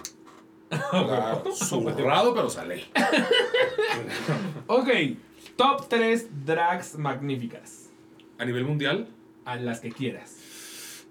Ay, nomás tres, híjole. Es que yo amo, amo y a mí me cambió la vida ver a, a Joey Arias, que la gente no sabe quién es. No. Y salen muchas películas y muchas referencias con RuPaul. Joey Arias fue la primer drag de eh, Humanity en el Cielo Soleil. Ok, ok, ok. Cantante de jazz, mm, una... ¿Cómo se dice? Una... Eh, un diseño, un diseño muy, muy de femme fatal. O sea, Traía una falda de piel con las nalgas de fuera y fleco con una cola de caballo y traía el micrófono, era un fuete. Muy brutal. Yo vi Arias, Bianca del Río me cambió la vida. Bianca del Río me dije, ah, sí. ella Si no la puede". decías después de haberla mencionado todo el programa. Bianca. Bianca. Y podría decir eh, RuPaul, pero RuPaul es Dios. Eh, y me encantaría decir una mexicana como tal, Francis. ok. No entra dentro del aspecto drag actual, pero sí para mí Francis desde bien chiquito ha sido así el... Y ahorita si buscan Francis están todos los especiales de comedia en YouTube. ¿Ah, neta? Sí. Con ella actuando, con unos vestidos espectaculares, que me mandé a hacer un vestido igual que ella. Eh, y los de las grabaciones de los discos. Yo creo que sí, honor a quien honor merece, pero Francis era espectacular. Mucha gente de esta generación no la conoce, pero Francis era una gran host. Ok, ¿qué no comes? Aparte de eso. Ajá, sí. La panocha bien implícita. ¿Qué más? Iba a contestar la Lupe, este. Que no como. Ay, soy bien sangrón para lo fifí. Soy bien sangrón para lo fifí, güey. No champán, no salmón, me zurra el salmón. El caviar, este. eh, el jamón serrano. eh, soy muy de barrio, soy muy de rancho. No.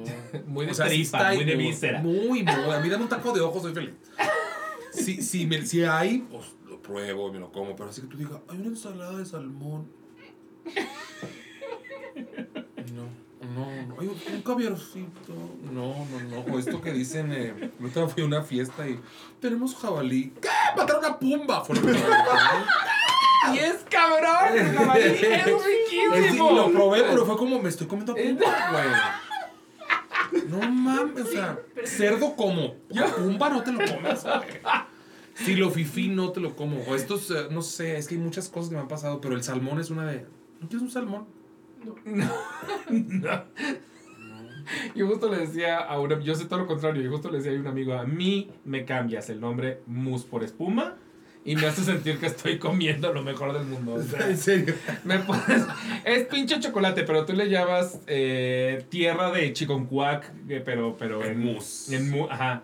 Y yo voy a sentir que ya no chocolate. O sea, yo sí soy de los que vive la experiencia culinaria mamona. Estábamos en, en el evento de 31 mujeres que vamos y yo veía los, los platillos y yo, qué rico todo. Y tenía uno de mis hijos ahí y me decía, no se me antoja nada. Y yo, es arte. Esto es arte. No, güey, no, no. A mí me dieron el mousse y sale en, una, en un programa. Era mousse, no, no era mousse, era espuma. Era espuma de, de, de rainforest, de humedad de bosque, comida molecular. Entonces yo pensé que era broma. Yo llegué a una burbuja con burbujitas, como una flema, así. La verdad, es muy raro y todo el mundo, ¡ay, güey! Y yo, sabe a tierra sea, yo, y Carapia me lo dice siempre, podemos sacar a la niña del rancho, pero el rancho de la niña jamás. O que te lleguen, ay, perdón, es que es muy extenso. La pizza, ¿sabes? tenemos una pizza de arúgula con peras. Queso de cabra. Queso de. Ah, Ay, a mí me da un... Me voy a quedar con hambre. Me voy a quedar con ¿Tiene hambre. cuatro quesos? A mí dame un burrito de frijoles con queso menonita en una tortilla de harina, mira, pum, Ay, feliz. Soy de rancho, güey. Dame unas tripitas de- así de, ca- de, de borrego. Ay, qué Padre. Mi mejor amigo en una boda llegamos, vimos el menú. Ya ves que las bodas también luego tienden a ser así como que todo es muy Sí. cremoso y bla y mil, mil distintos platillos además, porque es el plato 1, plato 2, plato 3, plato 15. Eh, yo amo eso de las bodas. A mí me, yo podría ir a una boda solo a comer. Por los tiempos. Por los ajá, amo. Y mi amiga es todo lo contrario y entonces le habló en algún momento al mesero y le dijo como, oye, ya vi el menú y siento que no quiero nada de esto. ¿Qué otra cosa? Y el joven, pues a los niños les vamos a dar nuggets. Y mi amiga, pues échate los nuggets. Entonces, todos en la mesa comiendo mamoncísimo. Y mi amiga, nuggets de dinosaurio. ¡Claro! Ella sí sabe, claro. O sea, yo lo que más disfruto de los 15 años son las galletas esas secas de tres semanas. Esas de canela. Y, ¡Ay, güey! 15. Pero que te llevan con el, una galleta con una puntita de. ¡Uy, no! No, a mí me da un. Yo lo tengo que hacer. Yo te tomo esto. Al lambrusco con coca. Sí, sí, sí, pero, Pero cuando te no te así en los restaurantes, le traigo una reserva de... Traigo un topo chico. Una victoria, una, un- una, prefiero una cerveza miada como la Sol que, que- ay, no. Ok. De rancho, güey, no. ¿Qué te impone? El talento. El talento, la cultura y la inteligencia. Sobre todo, la, o sea, el talento como tal. Alguien que. Este talento nacido, y lo tengo que decir, cuando conocí a Natalia Moguel en un taller de actuación, que decía, yo soy bailarina, y la ponían a hacer escenas de actuación improvisadas y era. Ay, güey, yo no quiero pasar Sí. con ella. Y lo que ven últimamente de Natalia es lo que deja ver. Pero me parece que Natalia, digo, por un ejemplo, eh, es una actriz en potencia y un artista que va a llegar en 10 años va a ser otra cosa. Cuando conocí a, a Gloria Toba en Cats, que llegué al ensayo y la vi, fue como... O ver eh, cosas como a Manuel Landeta parado y abriendo los brazos diciéndome cómo era Moncustra, te cagas. Ver a Lila Denny cantar en vivo. O sea, ese tipo de cosas. Y la cultura contigo, con Carapia. Yo puedo estar horas escuchando Carapia. Ahí está, Guapo. hola, está cabrón. Y no digo solamente que ustedes tienen una cultura muy amplia en el aspecto teatro, espectáculo. De repente a mí me gusta mucho que no hablen de ese tema. O, o- o mis mejores, una de mis mejores amigas, que ahorita la mencioné, Crisel, es médico. Y estaban puros médicos. Y yo, ¿qué voy a hablar ahí? Pero empiezan a hablar de tripas, de pelos, de sangre, de Esófagos y duodenos Sí, y tú. dices, sigue. yo- y te lo juro, yo soy de siempre traer el Google y cuando no, no entendí algo, Esternón. Exacto. Palabras de. Sobre todo en, en- cirugía, le hicimos un ocetoplaxia. por- ¡Wow! Yo tengo, yo tengo una cirugía eh, hecha que se llama funduplicatura. Y me lo tuve que aprender, me costó un huevo. Funduplicatura. Funduplicatura, porque siempre me lo preguntan los médicos, siempre es como, ¿qué cirugías tienes hechas? Entonces, siempre es como, les tengo que decir que tengo funduplicatura, porque pues sí es un procedimiento importante y tienen que saber, pero puta cómo me costó la chingada ¿Y qué palabra, es? o sea, es básicamente que tengo amarrado el, la parte de abajo del esófago de, de modo que nada puede regresar, solo puede caer, Oh, entonces por ejemplo no puedo vomitar, nada ¿En regresa, nada regresa de esto. Eso es la funduplicatura, es que te hacen un bonito moño acá abajo. del-. Así lo entiendo yo. Así lo entiendo yo, te hacen un moño en el moño, esófago. sí, un moño, wow. Sí, la, pues sí, sí. Eso, la cultura, el talento. eh, otra cosa me puede imponer mucho. El carácter, y lo tengo que decir, a veces hay mujeres lesbianas, mujeres, por ejemplo, y lo digo aquí con todo el amor del mundo. a- a- para mí, una tarde de plática con Laura Luz, que la amo, es una mujer lesbiana mayor de 50 años, con toda una vida recorrida en el espectáculo. Cuando habla y se pone con un carácter eh, como es directora, o sea, una mujer poderosa, y siempre me pasa con las mujeres lesbianas, hasta sexy se me hace. Sí, En el sí, caso de Laura Luz no, pero, o sea, yo veo mujeres, estas mujeres así como chingonas, ay, me impone mucho una mujer con carácter, no de mal carácter. El- te lo acabo de entender perfecto porque yo tuve una, a- a mi, mi jefa de las que más he aprendido en la vida. Se llama Laura Manso, es una gran periodista este, que tiene creo que también su podcast, se llama La Gatarisca. Eh, y ella fue editora de la revista aquí en muchos años y yo estaba, pues, era parte de su equipo y, y cuando te llamaba así tú solito, no, no de junta de equipo, pero de que tú solito, ir con Laura, siempre era como, voy, voy a salir de aquí crecido y probablemente dolido.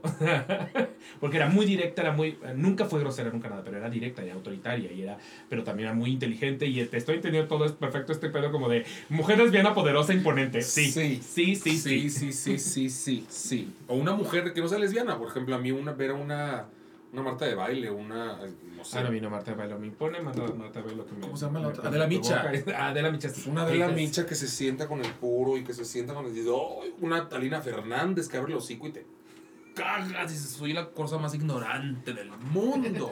Eso me impone mucho, me impone mucho el, el cerebro. Ok, ¿y qué es sexy? También la cultura. O sea, ya a nivel sexy, sexy. Ay, eh, un, hombre, un hombre que tenga tema de plática, de lo que sea. Al otro salí con un chavo que es otaku. Me dice, yo soy otaku. Yo dije, ¿y eso duele? Es curable, es crónico. Ajá, es como, me vi, la- me- o sea, me sentí, y es algo que yo consumo manga o consumí manga en algún tiempo, me gusta.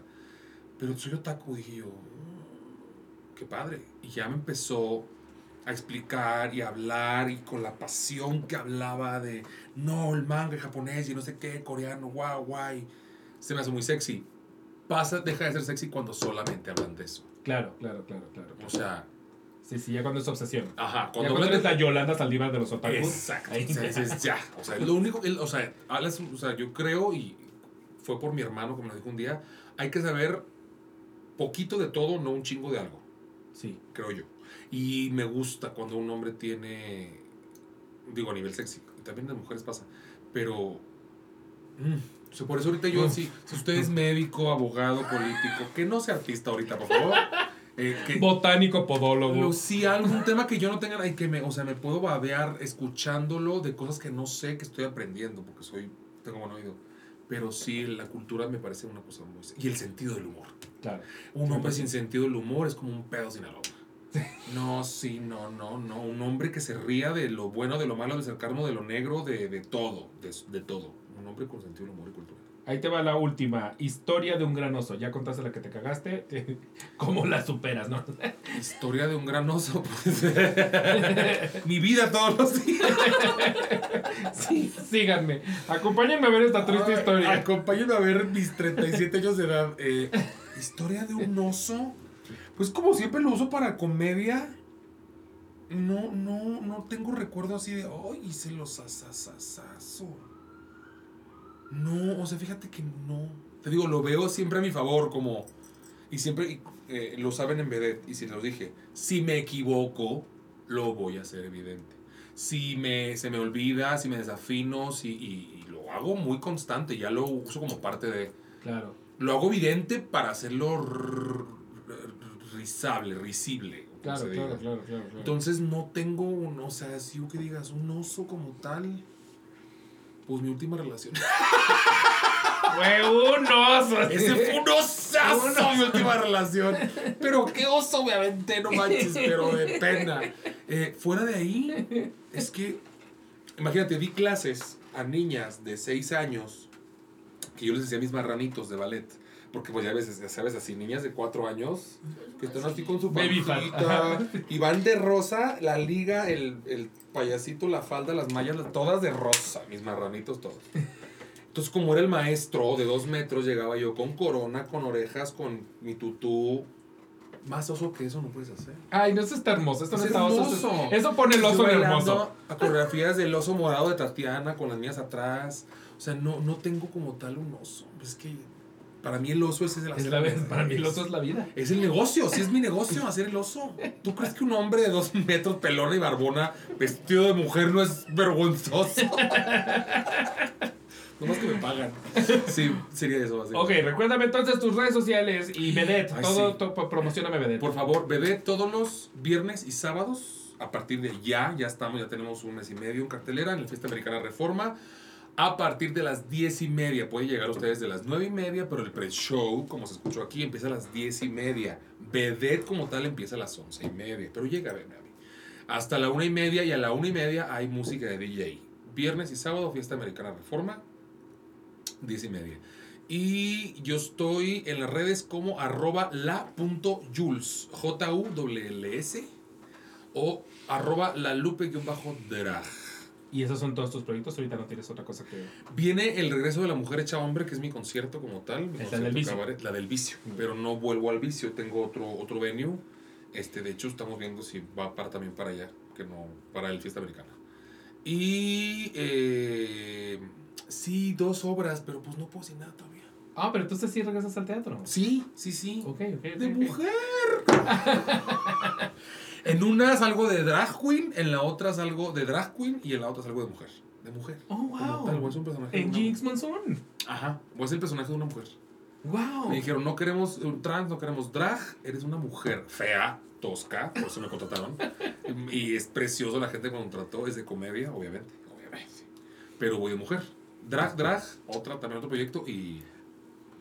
y sí, pues es que sí lo puedo decir todavía. Pero ok, no importa, no digas, pero la cosa es, ya dio sus redes sociales y siguen tus redes sociales, seguramente por ahí lo estarás Sí, y anunciando. aparte va a ser el, el unipersonal de la Jules, o sea, yo sin, sin, sin drag, en el Beer Hall próximamente, creo que en mayo hay fechas, los jueves. O si quiere ver stand-up, somos yo y dos compañeros, pero es mi show unipersonal de stand-up. Porque la gente dice, ¿a poco eres stand-up? Pero también soy stand-up. Que, que no es todo. Que, lo, que acuérdense que según mi historia, primero que nada eres tanto pero. Si los del stand-up me decían, ¿a poco cantas? No, yo soy cantante. Yo a los cantantes me dicen, ¿a poco eres stand-up? Pero tengo ocho años haciendo stand-up, sí, la verdad. Búsquenme en redes. Bueno, eh, a la que lo pueden encontrar en todos lados. No es cierto, en todos lados no. Solamente en Instagram lo pueden encontrar como el guion bajo Aquelarre Podcast y en Twitter como el Aquelarre guion bajo. Y a mí me pueden encontrar ahí sí, en todos lados como Inmuni, Cecilia Tina B de Vaca, guion bajo M de Mamá W. Verga la velocidad a la que habla. Ay, tú también hablas rapidísimo. A ver, ¿cómo fue Inmuni? Inmuni, así latina B de vaca, guion bajo, M de mamá, W, N de Nutella Y. Ahí está. Entonces aquí no podemos perder más tiempo. El guía se perdió. No es cierto. Yo siempre tendré tiempo para ustedes. Qué bonito. Acá sí dure 5 horas esto. Eh, y les dije que les, les iba a recordar que se suscribieran, así que aquí estoy de nuevo recordándoles. eh, ya ves por tu culpa. Ya ándale. ya, Que se suscriban. Eh, si les gustó esta entrevista, seguramente encontrarán otras muchas. De entrada, hablamos mucho aquí de Oscar Carapia. Mucho. Van a encontrar a Oscar Carapia. De Gloria Toba, Toba, fíjense que hace años no viene. Pero hay una entrevista de, de Gloria Toba de hace 3 millones de años, no la van a encontrar en YouTube. Si ustedes no están viendo en YouTube, ahí no es. Pero la van a encontrar en Podbean. Eh, y de otras, de las vedettes, hay de muchas. Majo bueno, no también sé si muchas, ¿no? pero Majo. Majo, Majo ha venido. Entonces, échense las, las, las entrevistas, métanse a la canalera para ver a qué otros personajes tenemos, hemos tenido aquí en el, en el podcast y seguramente se lo pasarán muy bien escuchando nuestras entrevistas. Y si ustedes nos están más bien no viendo en YouTube, pero escuchándonos en, en Spotify o en iTunes, nos pueden dejar una bonita calificación, unas bonitas cinco estrellas, nos las merecemos. Y un bonito comentario para seguir creciendo como familia, que eso nos hace grandes y hermosos. Muchas gracias por haber venido. Wow, no, gracias por la invitación. Qué padre. Y yo dije, va a ser una horita, 40 minutos. Ay, ya te vas, es, Estamos es en- un TikTok. También en Spotify y en. Estamos en Spotify, en iTunes, en Podbean, en, en Amazon Music, en iHeartRadio, en YouTube. Estamos en ¿Sí, absolutamente todos pinches. Ay, síganme en mis redes, arroba la Yul, ar- la punto Yuls y arroba la lupe guion bajo drag. Háganme famosa. ¿Y Me urge pagar Coppel. Tú también tienes ¡Ay, la chirinola, por cierto! Mi productor me va a matar. La chirinola en YouTube, que tengo un podcast también con actores de comedia musical hasta ahorita. Al rato voy con otros eh, segmentos del espectáculo. Pero la chirinola con la Jules y la Lupe en YouTube. Muchas gracias por recordar. ¿Y la chirinola tiene redes o es nada más el canal de YouTube? Nada más el canal de YouTube, lo ven todas mis redes. Ok, perfecto. Entonces igual lo puedo poner en el, en el link si no se me olvida. Espero que no se me olvide. La Luego se me olvidan las cosas. En mis redes de YouTube. Si no se me olvidó, en el link van a encontrar el, el link a la chirinola, ¿va? Y así lo hacemos. Fácil y rápido. Muchas gracias por. Bueno, por gracias, gracias. Qué gusto, güey. No mames. Siete horas de programa. Gracias. No, gracias. Qué bonito. Gracias. Bye, bye. Fue hermoso, fue hermoso.